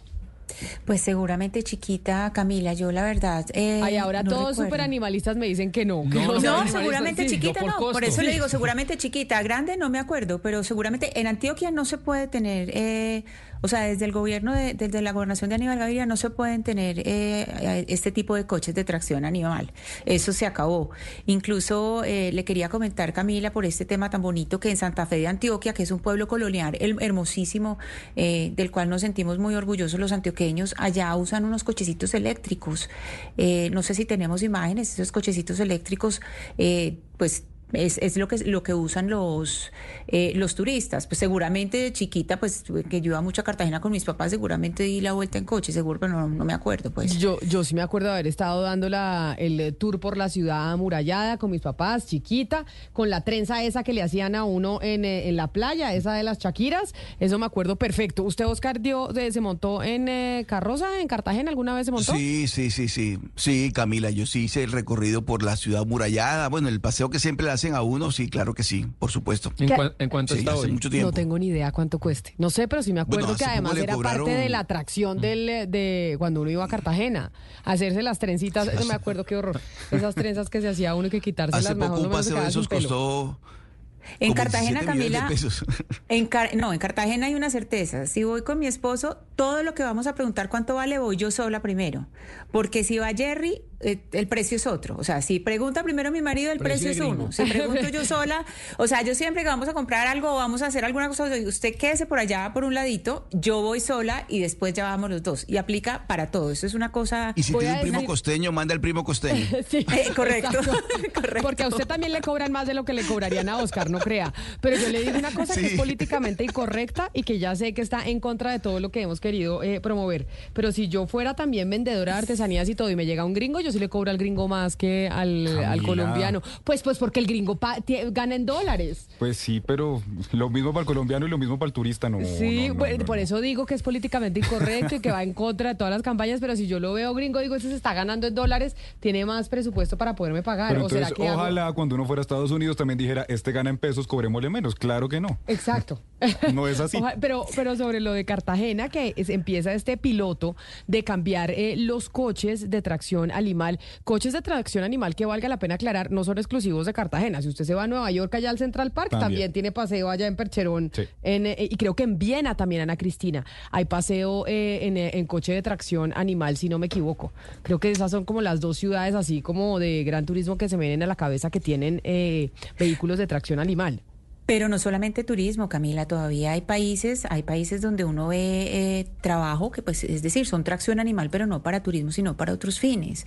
Es decir, eh, detener la tracción animal, eh, acabar con la tracción animal no tiene que ver solamente, pues, con eso, con, con lo que es el turismo, también tiene que ver con, con los trabajos, lo que se llamaban hace muchos, mucho tiempo las, las zorras, que eran como estos vehículos donde cargaban reciclaje y etcétera. Eso todavía hay en muchos países, en Asia todavía hay en muchos países. Aquí en Colombia o en Bogotá, por lo menos las zorras se acabaron, valga la pena aclarar, en la administración de Gustavo Petro. Sí, señora. Ahí se acabaron las, las zorras en, en Bogotá. Pero vámonos a hablar de Cartagena y quiero saludar a esta hora al comediante y promotor de esta iniciativa que viene teniendo pues un proceso de varios años y él es Alejandro Riaño, quien está con nosotros en la línea. Alejandro, mil gracias por atendernos y pues bueno, felicitaciones por finalmente eh, lograr este primer piloto de coches de tracción eh, animal a cambio de tracción eléctrica. Bienvenido a Mañanas Blue.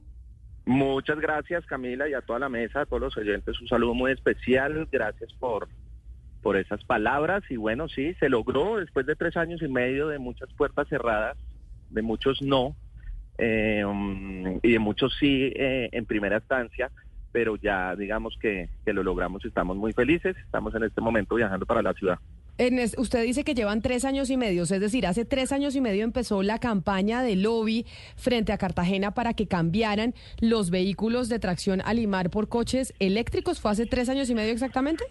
Hace tres años y medio exactamente y yo terminé el coche hace dos años, eh, que lo tengo guardado como en una bodega. El coche llegó ayer a Cartagena más o menos a las seis de la tarde.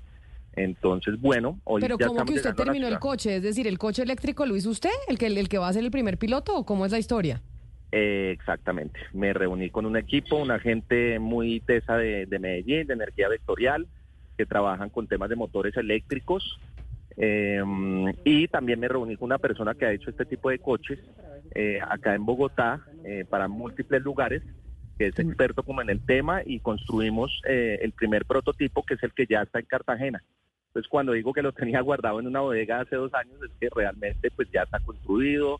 Eh, es un coche que necesita una carga de más o menos unas seis horas. Eh, para un auto te da más o menos una, un, un recorrido de casi 120 kilómetros.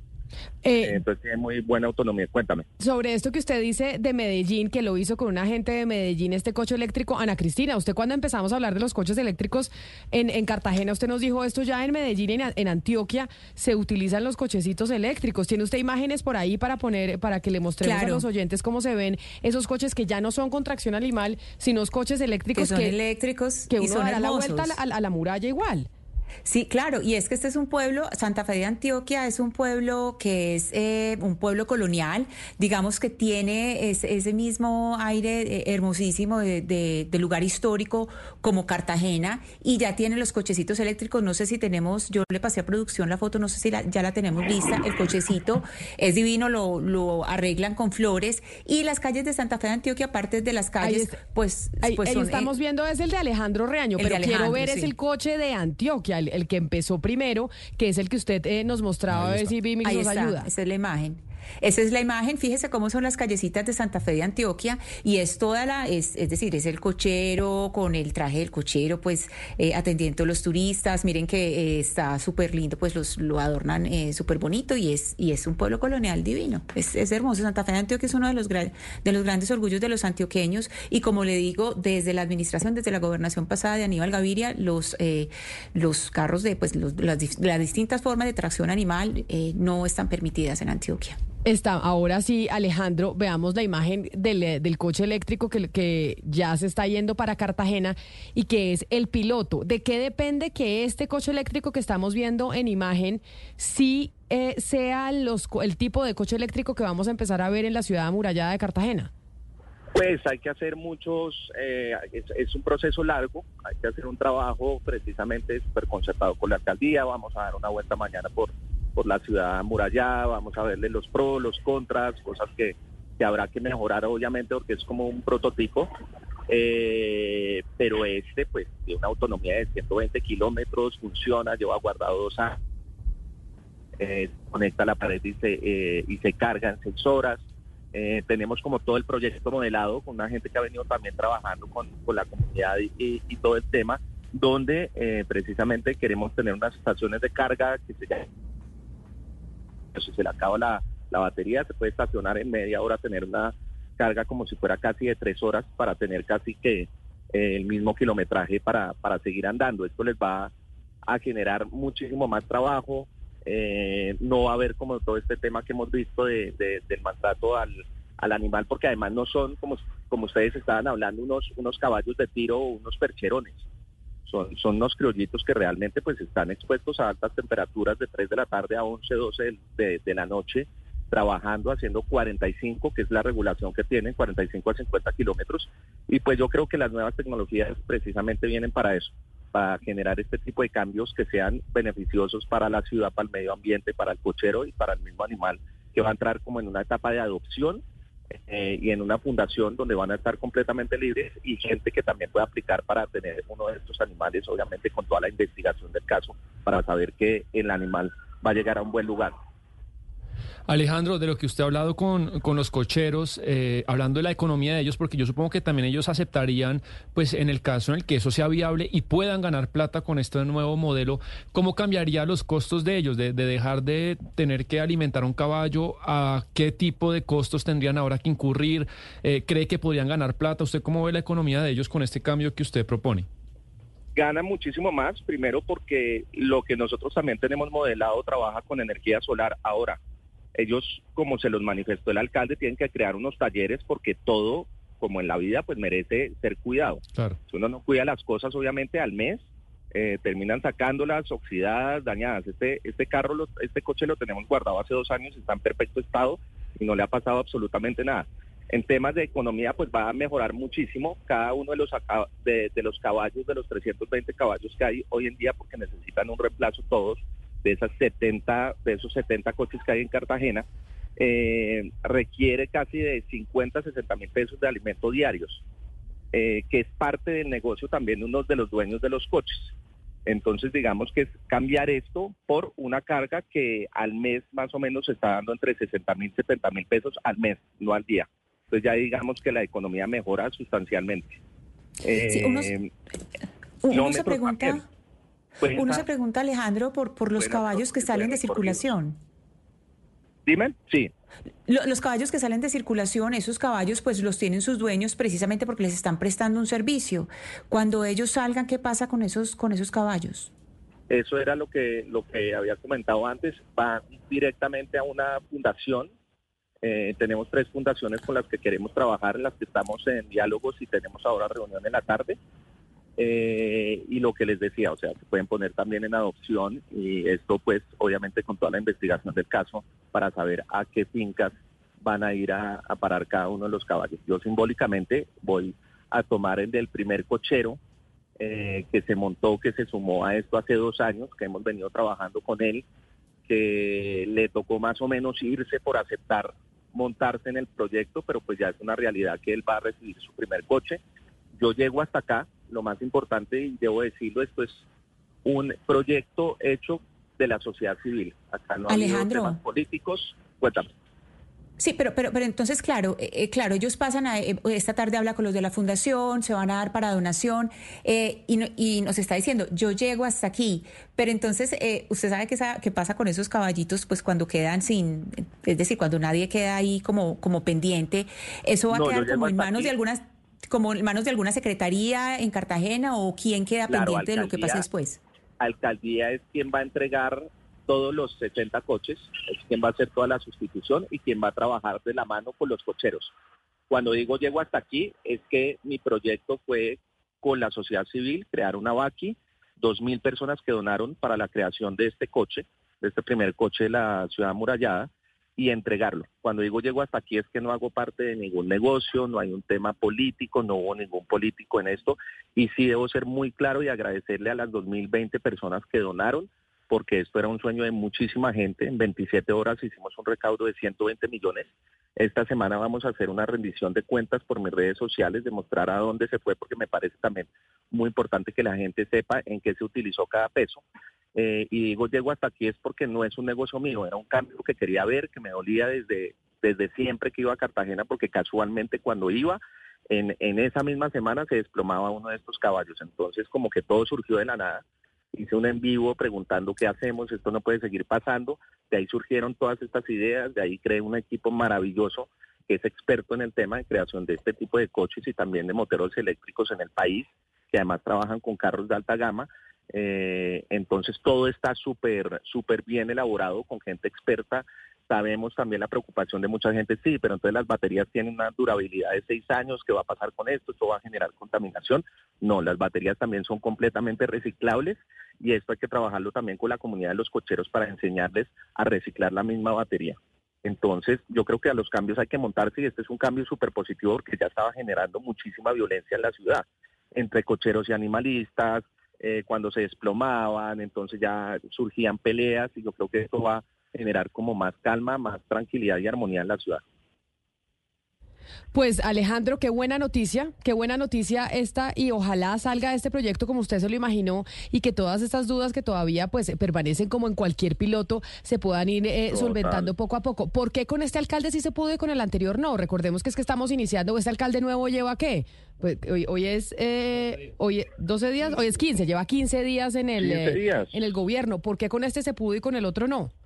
No, no tengo ni idea. Esto me tomó por sorpresa porque a Dau lo buscamos muchísimo. Tuvimos unas reuniones en Cartagena. Él nunca apareció, mandó a su equipo. Y cuando volvíamos como a, a intentar llamarlos, nos colgaban, no aparecían, lo mismo pasaba con cada uno de los ministerios de cada uno de los gobiernos, entonces tocó con, con el ministerio anterior del gobierno Duque, después sentarse con, con el ministro del gobierno Petro, entonces los cambió, entonces tocó con el otro ministerio, eh, con el otro ministro, perdón, después nos no volvieron a contestar y en diciembre me dieron como ese gran regalo donde me llamaron y me dijeron, el alcalde quiere sustituir todos los coches, ¿cómo hacemos? Tú tienes el prototipo, nos vamos de frente con el tema. Y ya el 12 de enero, el día de mi cumpleaños, pues me lo, me lo reafirmaron, pude dar la noticia y acá ya estamos llegando al aeropuerto para, para irnos a, a Cartagena y mañana hacer entrega de este primer coche eléctrico en la Plaza de los Cocheros. Bueno, pues mucha suerte, estaremos pendientes de esa entrega y feliz cumpleaños atrasado entonces. Un abrazo de feliz cumpleaños, Alejandro, gracias. Mucha emoción, gracias a todos ustedes. Un saludo Nos especial. Vemos por allá.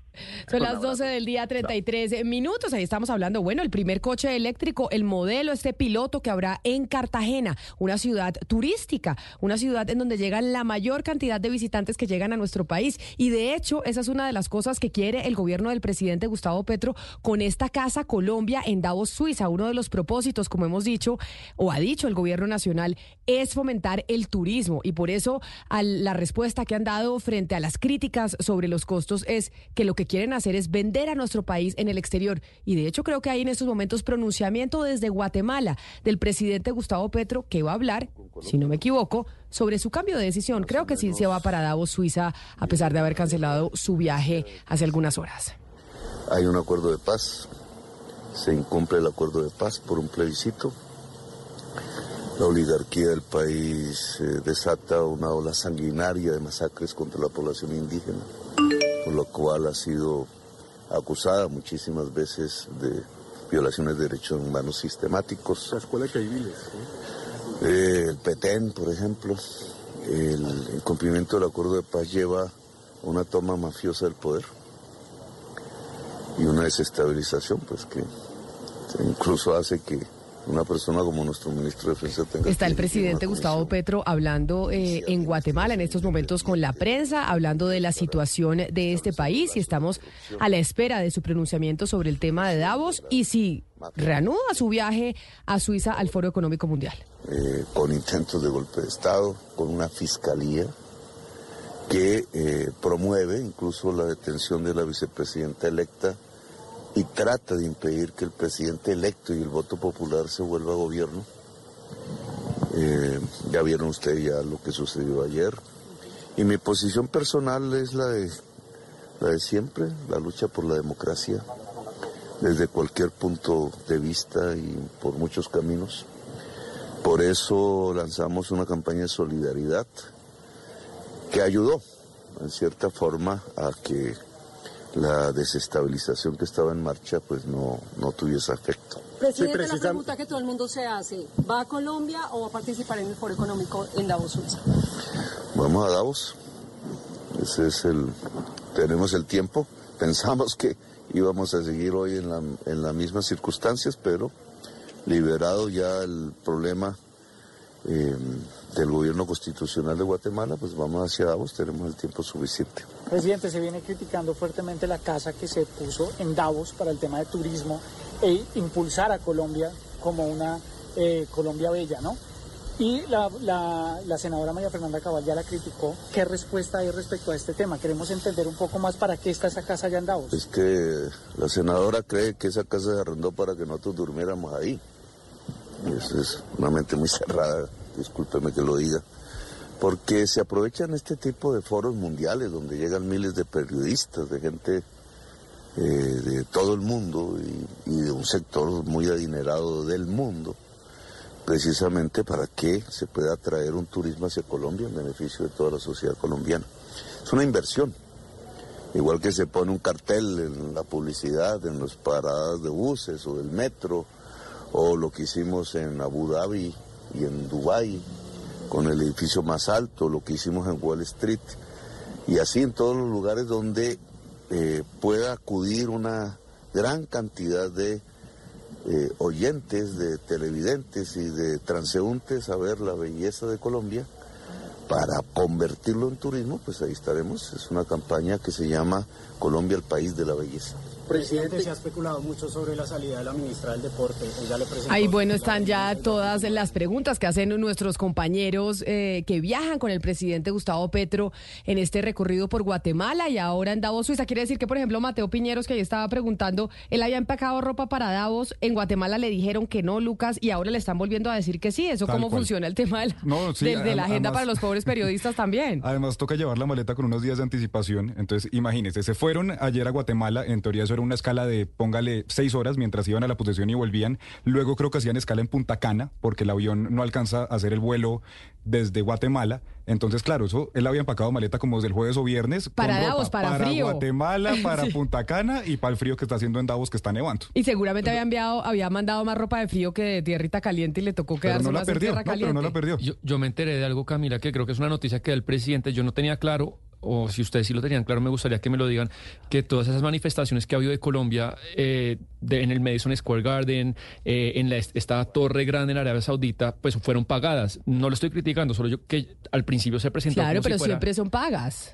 pero no me no me pareció que el gobierno lo hubiera comunicado. Digamos, yo me acabo de enterar que eso fue una inversión del gobierno y de ProColombia. No, pero, No sí, pero siempre esas cosas son pagas y son parte del plan de publicidad que tiene una nación de verdad para invitar a, a la gente a que venga a su país. Por ejemplo, usted se, yo vi una gran publicidad de Costa Rica, uno de los países modelo en términos de turismo a nivel latinoamericano, y Costa Rica ha pautado hasta en el Super Bowl. Y usted sabe que el Super Bowl, Gonzalo, es la pauta más cara del mundo.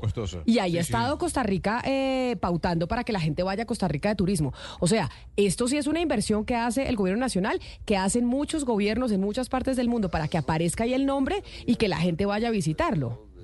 Lo mismo pasa con Ecuador, ¿no? Yo recuerdo cuando se le criticó mucho a Rafael Correa en su momento cuando decidió que Ecuador tuviera una pauta publicitaria en el Super Bowl o, en, en los comerciales de mitad, de mitad de tiempo.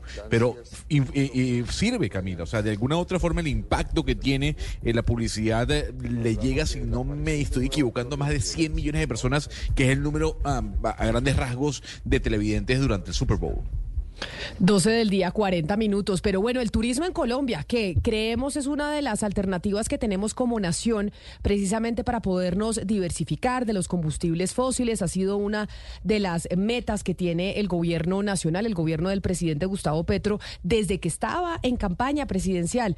Lo que pasa es que con las vías como las tenemos está bastante difícil hacer turismo, ¿no? Porque aquí las vías eh, es una cosa complicada y tenemos vías en donde por 100 kilómetros nos terminamos demorando cuatro horas cuando usted 100 kilómetros en un eh, país con vías buenas se demora, ¿qué? ¿Una hora? Pues Camila, y esa tragedia que pasó este fin de semana en Chocó y el drama eterno de la vía al llano, que se soluciona una cosa, se soluciona la explosión y hay una protesta. Se soluciona esto y hay un derrumbe. Ese es un drama eterno que incluso el exgobernador Juan Guillermo Zuluaga dijo en algún momento que tenían que hacerle un exorcismo porque ya no sabían qué más hacer. Es que este fin de semana en el periódico El Espectador, si nos ayudan nuestros amigos eh, de YouTube de Blue Radio en vivo, de Blue Radio en vivo, la portada del periódico El Espectador, ah bueno, usted la tiene ahí en, eh, acá la tenemos, no a ver, acá está el periódico El Espectador del sábado, en donde es la imagen del puente Chirajara, que dice sin acceso.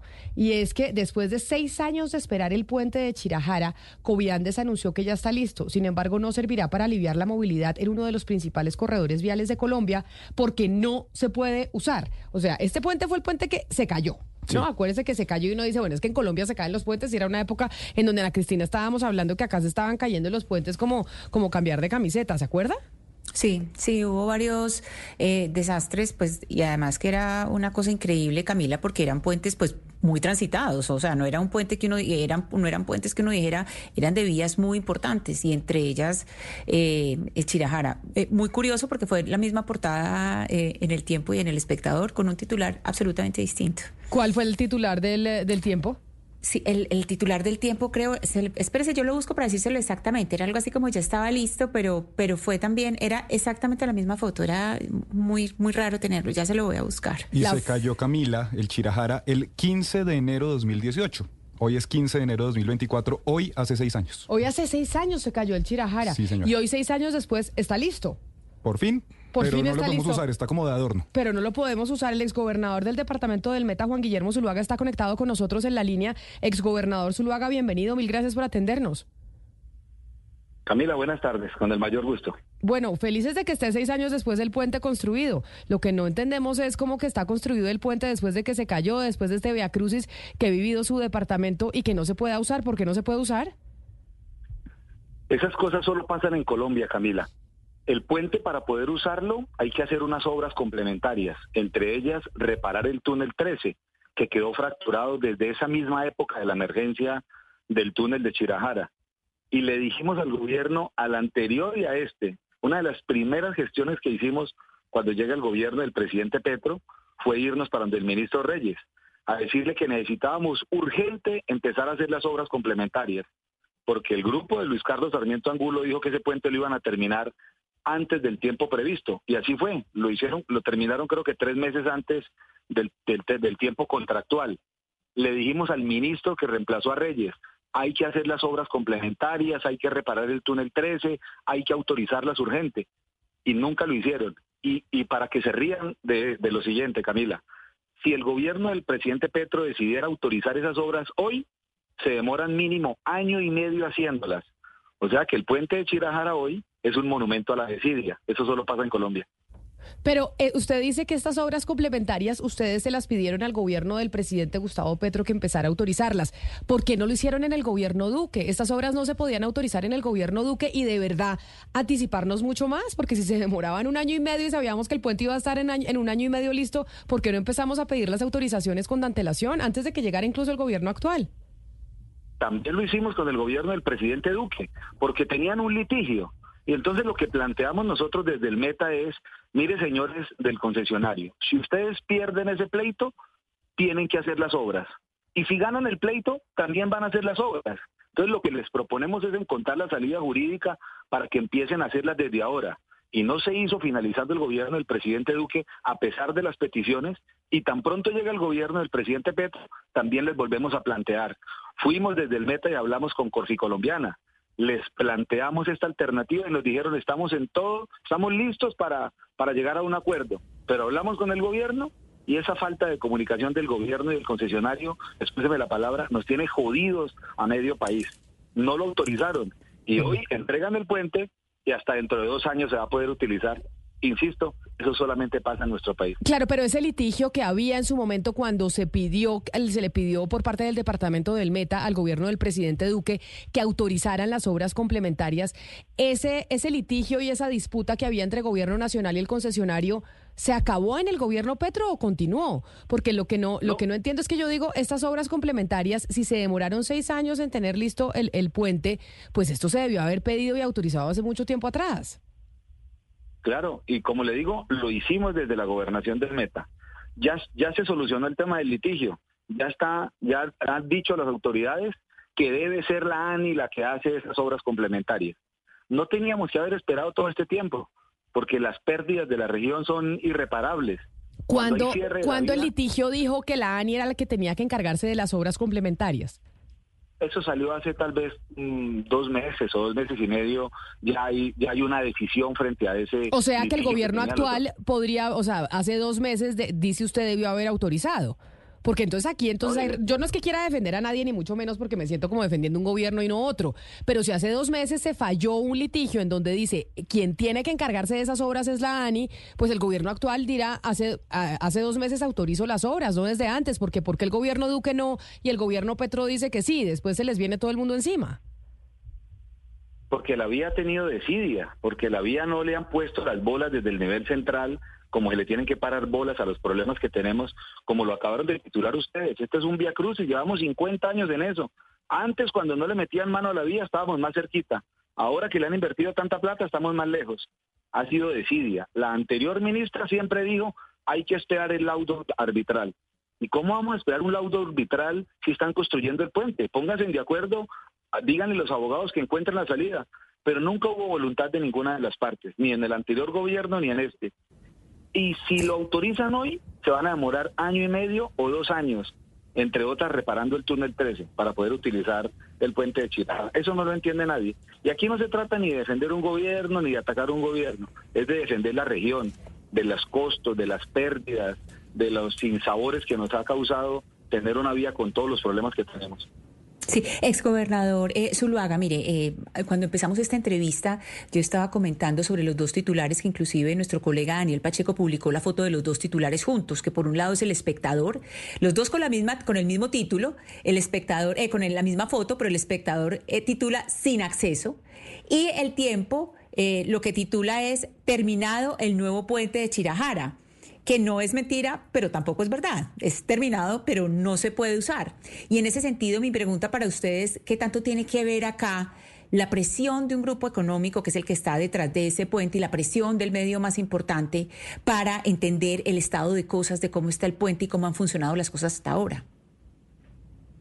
Pues Yo no sabría tampoco decirlo. Yo no, no, no sabría cuál es el enfoque de los, de los titulares de los medios de comunicación. Lo cierto es que el puente está totalmente terminado. Es un puente de 100 mil millones de pesos.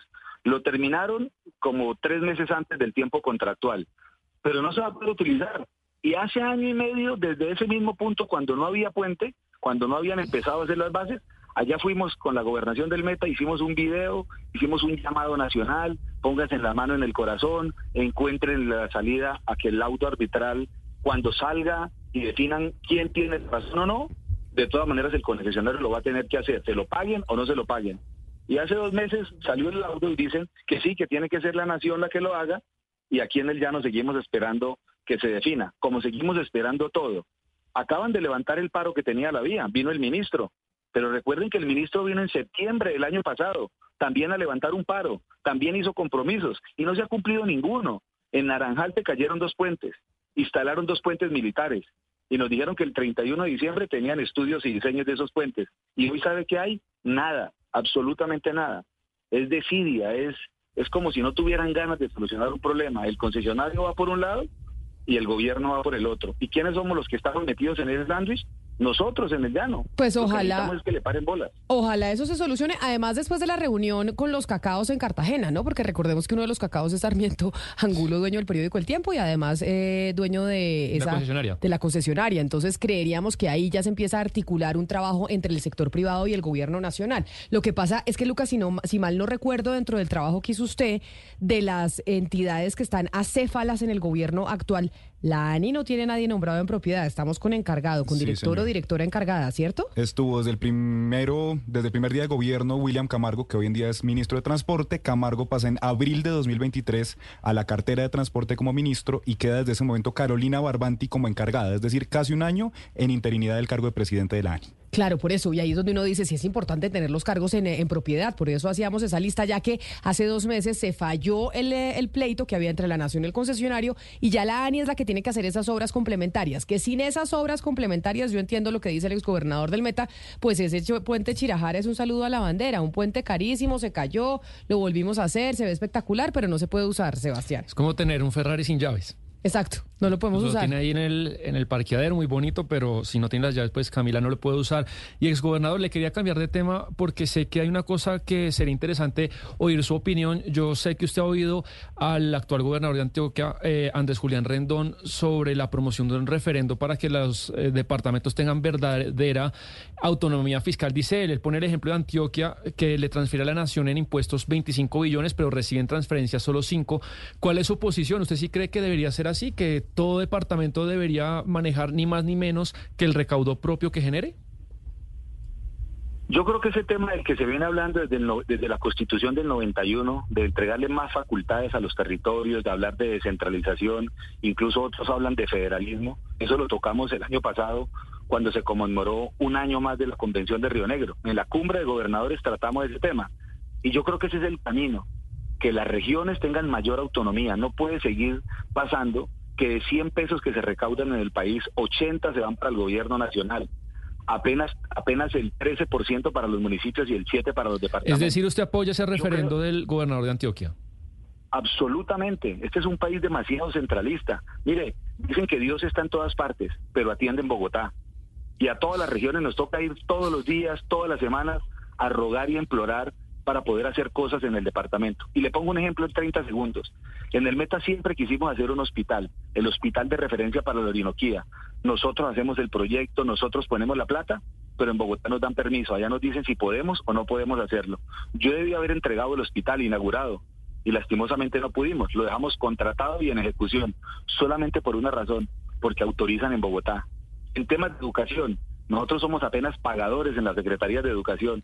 Una aseadora o un profesor lo autorizan en Bogotá. Eso no puede seguir pasando. Las regiones tienen que ser los dueños de su propio destino, no depender de un frío escritorio en Bogotá. Por eso apoyamos completamente esa iniciativa del gobernador de Antioquia y yo creo que ese tema de la descentralización y la autonomía va a ser un tema que va a marcar el camino y va a marcar la agenda de los próximos meses. Pues es el exgobernador del departamento del Meta, Juan Guillermo Zuluaga, quien, bueno, ya sabemos, exgobernador, que se ha hablado mucho que usted eh, se va a dedicar a hacer campaña presidencial, ¿cierto? Ya, igual creo que se lo han preguntado en múltiples entrevistas, pero ese es como el camino que usted empieza a, a trasegar. ¿Ya ha salido eh, de la gobernación del Meta? Pues Camila, ese tema todavía está bastante lejano, ese es en el 26 y estamos en el 24. Yo lo que voy a seguir es opinando de los temas de, que nos interesan, sobre todo uno que no solamente nos interesa, sino que nos preocupa, que son los temas de seguridad. Que si el país sigue por el camino que vamos, vamos hacia el abismo. Nos está creciendo un monstruo de mil cabezas que es muy difícil de combatir. Le acaban de regalar otros seis meses de cese al fuego a las disidencias y eso significa que van a seguir creciendo, fortaleciéndose y eso va en detrimento de los intereses del país. De esos temas vamos a seguir opinando nosotros. Pues es el exgobernador eh, del departamento del Meta, Juan Guillermo Zuluaga, exgobernador. Mil gracias por atendernos y por haber estado aquí con nosotros en Mañanas Blue. Un saludo especial. Muchas gracias, que tengan un feliz día. Pues ahí está el exgobernador del Meta hablando precisamente de ese puente que no se va a poder usar. Ana Cristina, yo no había hecho la comparación de las portadas de los periódicos que usted nos hizo y nos mandó la foto y que además los oyentes la pudieron ver a través de nuestro canal eh, de YouTube de Blue Radio en vivo. Lo cierto es que entonces, si logran tener eh, director o directora en propiedad de la ANI, creo que si se hacen las gestiones de manera adecuada y rápida, pues se logra que eso esté listo en un año y medio, dos años, a pesar de que, bueno, tenemos un puente de dos años ahí parado sin utilizarse. O sea, ocho años desde la caída, ¿no? Súmele los seis más otros dos, ocho Correcto. años para poder usar el Chirajara. Ocho años para usar el Pero sí, pero sí, Camila, ahí en ese ejercicio que, pues, que estamos haciendo de prensa comparativa, uno decir que está terminado es sí, sí está terminado, pero no sirve. Entonces no estoy diciendo, no estoy diciendo del todo lo que es cierto, está terminado, pero no puede funcionar. Entonces ahí en este momento la noticia, más que la terminación, es cuándo se puede funcionar, eh, cuándo puede entrar en funcionamiento, porque es una cantidad de gente la que depende. Sí, pero, pero entonces yo, yo creo que ahí hay como, como, un, como un sesgo en la manera, en la manera de titular que no se está diciendo del todo la verdad, porque la verdad, o sea, lo, lo que uno dice es no se puede usar, es un puente, pero no se puede usar. Claro, pero eso no ya no depende del concesionario. El concesionario construyó el puente. Le costó 100 mil millones de pesos. Antes de tiempo lo terminó. Esa era su responsabilidad y cumplió el concesionario. El puente está listo. Lo que es absurdo, y tiene razón el exgobernador, es que porque la ANI y el otro y el otro y el otro no han decidido comenzar las obras para que ese puente, semejante puente, semejante inversión, que era la obligación del concesionario, terminarlo, lo termina y ahora resulta que no, que ahí queda pues como, como, como inservible. Eso es absurdo, echarle la culpa ahora al concesionario porque no construyó. ¿Qué tal que no lo hubiera construido? Lo construyó, invirtió la plata, hizo todo lo que tenía que hacer y ahora la otra parte que le corresponde al gobierno, que le corresponde al Estado, esa parte no se va a hacer porque no hay director en propiedad de la ANI, por, por mil razones. Y mire usted lo que falta, dice el exgobernador, dos años ese puente inutilizado allí. Es absurdo, o sea, la palabra que empleó el exgobernador es totalmente cierta, es desidia, es que no les duele, es que Bogotá, a Bogotá le queda lejos todo el país, todo, los llanos que está ahí, ahí nomás, le queda, Villavicencio está ahí, al lado, queda muy lejos de Bogotá. Dígame usted el Chocó, Dígame usted La Guajira, dígame usted Sucre. O sea que usted va a votar ese referendo, Oscar. O sea, usted está ahí en el, por ese referendo del que hablaba. Camila, lo voto con los ojos cerrados. Yo armo las carpas. Camila, lo voto con los ojos cerrados. Es una lucha de toda la vida. Orlando Falz Borda llevó años buscando la descentralización, la autonomía regional. Esa es una bandera de todas las regiones en Colombia.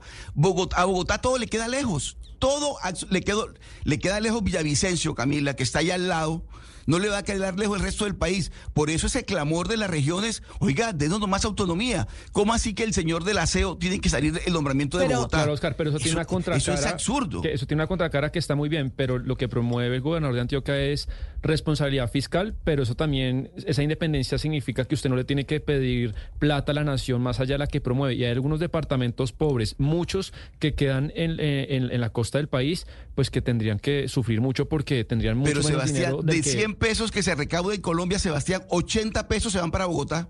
Claro, pero de 100 pesos que, se recaudan en todo el país, en departamentos, alcaldías y demás. También vale, no 80 pesos se van para Bogotá. No, quiero venir a defender a Bogotá, ni mucho menos, pero también es cierto pues, que de esos 80, o sea, no sé las cifras, pero si usted dice 80 pesos que se recaudan en tributación eh, de 100, 80 se vienen para Bogotá, hay que mirar de esos 100 cuántos se recaudan en Bogotá. No, pero Oscar está falta, o sea, usted, cuando dice Oscar 80 se van para Bogotá, es que se van al, al tesoro porque el tesoro se maneja en Bogotá, pero eso no quiere decir que se invierta todo en Bogotá. Y Bogotá lo administra, y Bogotá decide qué hacer con esa plata. No, porque Bogotá, Bogotá Distrito Capital es una cosa que la maneja en este momento No, es que usted está confundiendo, Oscar, con respeto. Una cosa es Bogotá. Usted acaba de escuchar al exgobernador del Meta. lo acaba de decir el exgobernador del Meta. Yo estoy repitiendo las palabras del exgobernador del Meta. Pero es que Exactamente eso es lo que ocurre. No, pero es que él y usted están confundiendo dos cosas. Una, en términos eh, de, de, manejo presupuestal, una cosa es Bogotá Distrito Capital y otra cosa es la Nación, el Tesoro. Lo que está diciendo el, el exgobernador es que la mayoría sea para Bogotá, pero eso lo maneja Ricardo Bonilla y Gustavo Petro, pero también se transfiere a todo el país en programas y en, cosas. No es que se quede en Bogotá físicamente porque Bogotá pero tiene lo su decide Bogotá. Sebastián, ah, le estamos, le estamos financiando la segunda línea del, del metro a Bogotá, todo el país eh, metiéndole ah, pero así como se la, pero así como le financiamos el metro a Medellín, y la Mojana, Camila, y la Mojana está inundada. La Mojana está inundada desde hace 10 años. Claro, la Mojana. sí, pero, pero sí es cierto. Y son ocho departamentos. Se maneja en Bogotá porque aquí está la sede administrativa del gobierno nacional. Pero si estuviera la sede administrativa del gobierno nacional en Cali, pues administraría en Cali. De acuerdo, de acuerdo, estamos de acuerdo, pero un poquito, una miradita para acá también no cae mal. Por eso es que el tanto centralismo, tanta bogotanización del país, oiga, una, lo decía el, el, el, gobernador del Meta, y usted habla con los gobernadores y con los alcaldes del resto del país, y están diciendo lo mismo. Todo, todo desde Bogotá, todo se administra desde Bogotá. Por favor, lo que suelte un poquito la mano es que seis años haciendo el puente y no tener las obras complementarias y es el realismo mágico de nuestro país. Le estamos apostando al turismo, le estamos invirtiendo a esa casita allá en Davos que ya el presidente Gustavo Petro, como ustedes lo oyeron hace minutos, se va para Suiza, volvió a decir que sí eh, continúa con su viaje y que esta inversión es para atraer más turismo. Pues el turismo, señores, se atrae también con infraestructura y teniendo vías por las que se pueda viajar y se pueda llegar a diferentes eh, ciudades. De otra forma, muy difícil que logremos competir al nivel turístico con otros eh, países, incluso latinoamericanos. Nosotros llegamos así al eh, final de esta edición de Mañanas Blue. A ustedes mil gracias por habernos acompañado hoy comenzando esta semana de noticias en Colombia. Sigan conectados con nuestros compañeros de Meridiano que ya llegan para seguir actualizándolos de lo que pasa en Colombia y en el mundo. ¿Tiene un producto natural para la tos? Naturalmente. Digan no, no, no a la tos con miel tertos. Con totumo, sauco, eucalipto, miel y propóleo. Una de la tarde en Meridiano Blue. Buenos días. ¿Tiene un producto natural para la tos? Naturalmente. Digan no, no, no a la tos con miel tertos. Con totumo, sauco, eucalipto, miel y propóleo. ¿Y qué otros productos de Natural Freshly tiene? Apetifor, que mejora el apetito. Fibofor, fibra fuertemente natural. ¿Y qué antiinflamatorio tiene? Finacid, la solución antiinflamatoria de origen natural. Solicite productos Natural Freshly. Tratamientos científicos con productos naturales. Es un fitoterapéutico, no exceder su consumo. Lee indicaciones y contraindicaciones en etiqueta. Si los síntomas persisten, consulte a su médico. Registro A esta hora, en Blue Radio, las historias, las primicias, los personajes, la música y la tecnología en Meridiano Blue. Con Ricardo Ospina, Silvia Patiño y Octavio Sazo. Es la una de la tarde y un minuto. Como siempre, es un gusto seguir con ustedes en Meridiano Blue, aquí en Blue Radio. Un gusto acompañarlos. Comenzando semana, hoy es lunes 15 de enero. Tenemos en Bogotá una temperatura de 21 grados, según reporta el IDEAM. Mucho calor a esta hora en la capital del país y los acompañamos con las noticias más importantes de Colombia y del mundo. Comenzamos hablando de la tragedia por el deslizamiento en el kilómetro 17 en la vía Quibdó-Medellín que el pasado viernes se presentó y que ya deja 38 personas muertas, su número indeterminado de desaparecidos. En minutos parten ayudas humanitarias desde el aeropuerto militar de Catam. Juan David Ríos. Hola, ¿qué tal? Muy buenas tardes. Los saludo desde Catam, aquí en Bogotá, en donde en unos minutos vamos a salir nuevamente para el Chocó con cargamento humanitario para toda la tragedia que está viviendo el departamento. Ya llegó allá al Chocó, a Quibdó, cerca de 10 toneladas, en donde hay cualquier tipo de kits. Estamos hablando de 2.000 mercados, 1.240 kits con ropa, con calzado, con menaje de cocina y 4.000 unidades entre leche, avena y chocolate para menores de edad.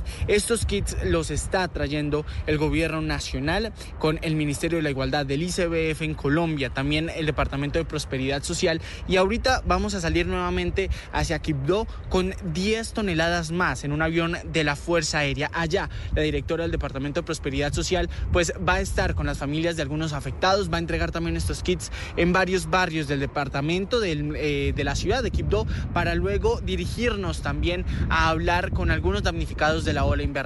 Recordemos que el presidente Gustavo Petro había mencionado que toda esta ayuda humanitaria se tiene que llevar a la zona debido a que la vía cerca al sector de las toldas en donde ocurrió este trágico accidente que lleva más de 30 muertos, pues ha ocasionado también la pérdida de conexión entre lo que es Antioquia y lo que es el departamento del Chocó. Por eso, desde acá, con la Fuerza Aérea Colombiana, con Departamento de Prosperidad Social, pues estaremos saliendo en unos minutos hacia ese departamento con estas ayudas humanitarias. Por supuesto, esta es una noticia en desarrollo que seguiremos informándoles.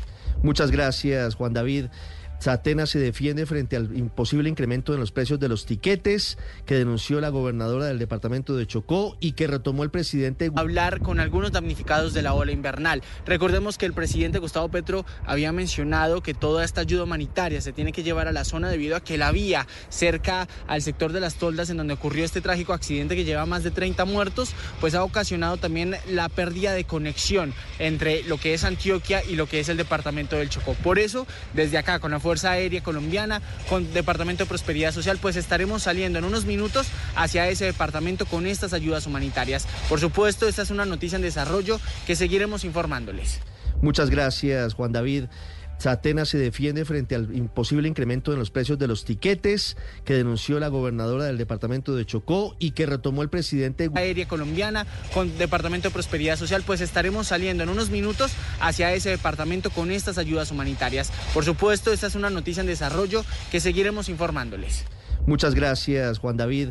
Satena se defiende frente al imposible incremento en los precios de los tiquetes que denunció la gobernadora del departamento de Chocó y que retomó el presidente y que Davos para tratar el tema de los presos que se encuentran en ese país y la situación de orden público. Finalmente, habrá instalación mañana de la comisión que busca un proyecto consensuado de reforma a la justicia. El gobierno pretende adelantar por lo menos cinco reformas en el Congreso. No es tan sencillo conseguir las mayorías para sacarlas adelante. Reforma a la salud, reforma laboral, reforma pensional, reforma a los servicios públicos. Bueno, reforma tributaria que anunció el presidente Petro a final del año pasado y ahora reforma a la justicia, Ana María. Ricardo, buenas tardes. Pues mañana a las 11 de la mañana se realizará la instalación de la Comisión de Reforma a la Justicia. El ministro de Justicia, Néstor Osuna, aseguró que estará integrado por un grupo de expertos que buscan concertar proyectos de ley frente al sistema judicial. También dijo que no va a ser un solo proyecto, sino que serán varios. Sin embargo, la ley de sometimiento no hará parte de esta reforma. Pues mire, eh, la primera reunión es simplemente para definir las pautas de procedimiento, para eh, escuchar las propuestas de quienes forman parte de la comisión y mirar cómo eh, establecemos una forma de reunir iniciativas, esta comisión será presidida por el ministro de Justicia, Néstor Osuna, y estará integrada por 34 personas, entre líderes sindicales, abogados indígenas, jueces académicos, magistrados, el fiscal general, magistradas y juezas, así como presidentes de sindicatos y sociedad civil. Una ocho minutos de Isuris Vázquez, la ex esposa, la exnuera del presidente Gustavo Petro, acaba de escribir en Twitter que ella está firme, que sigue dispuesta a colaborar con la justicia, a pesar de que mandó la razón de que no tiene los 40 millones de pesos que necesita para reparar a las víctimas y para que su proceso de colaboración siga adelante. Hablando de gobernadores, fue demandada la elección del gobernador de Boyacá, aparentemente por una persona muy cercana a él, don Andrés Carmona. Buenas tardes. Así es, Ricardo, muy buenas tardes. Mire, se trata de una demanda que ante la sección quinta del Consejo de Estado presentó Miguel Ángel Vergara, quien al parecer era amigo cercano al gobernador de Boyacá, Carlos Amaya. ¿Qué busca esta demanda? Que se anule la elección del gobernador Amaya por presuntamente haber incurrido en doble militancia. La historia es así. Amaya fue avalado para las elecciones del 29 de octubre de 2023 por los partidos Alianza Verde, En Marcha, Verde Oxígeno, Dignidad y Compromiso y Colombia Renaciente.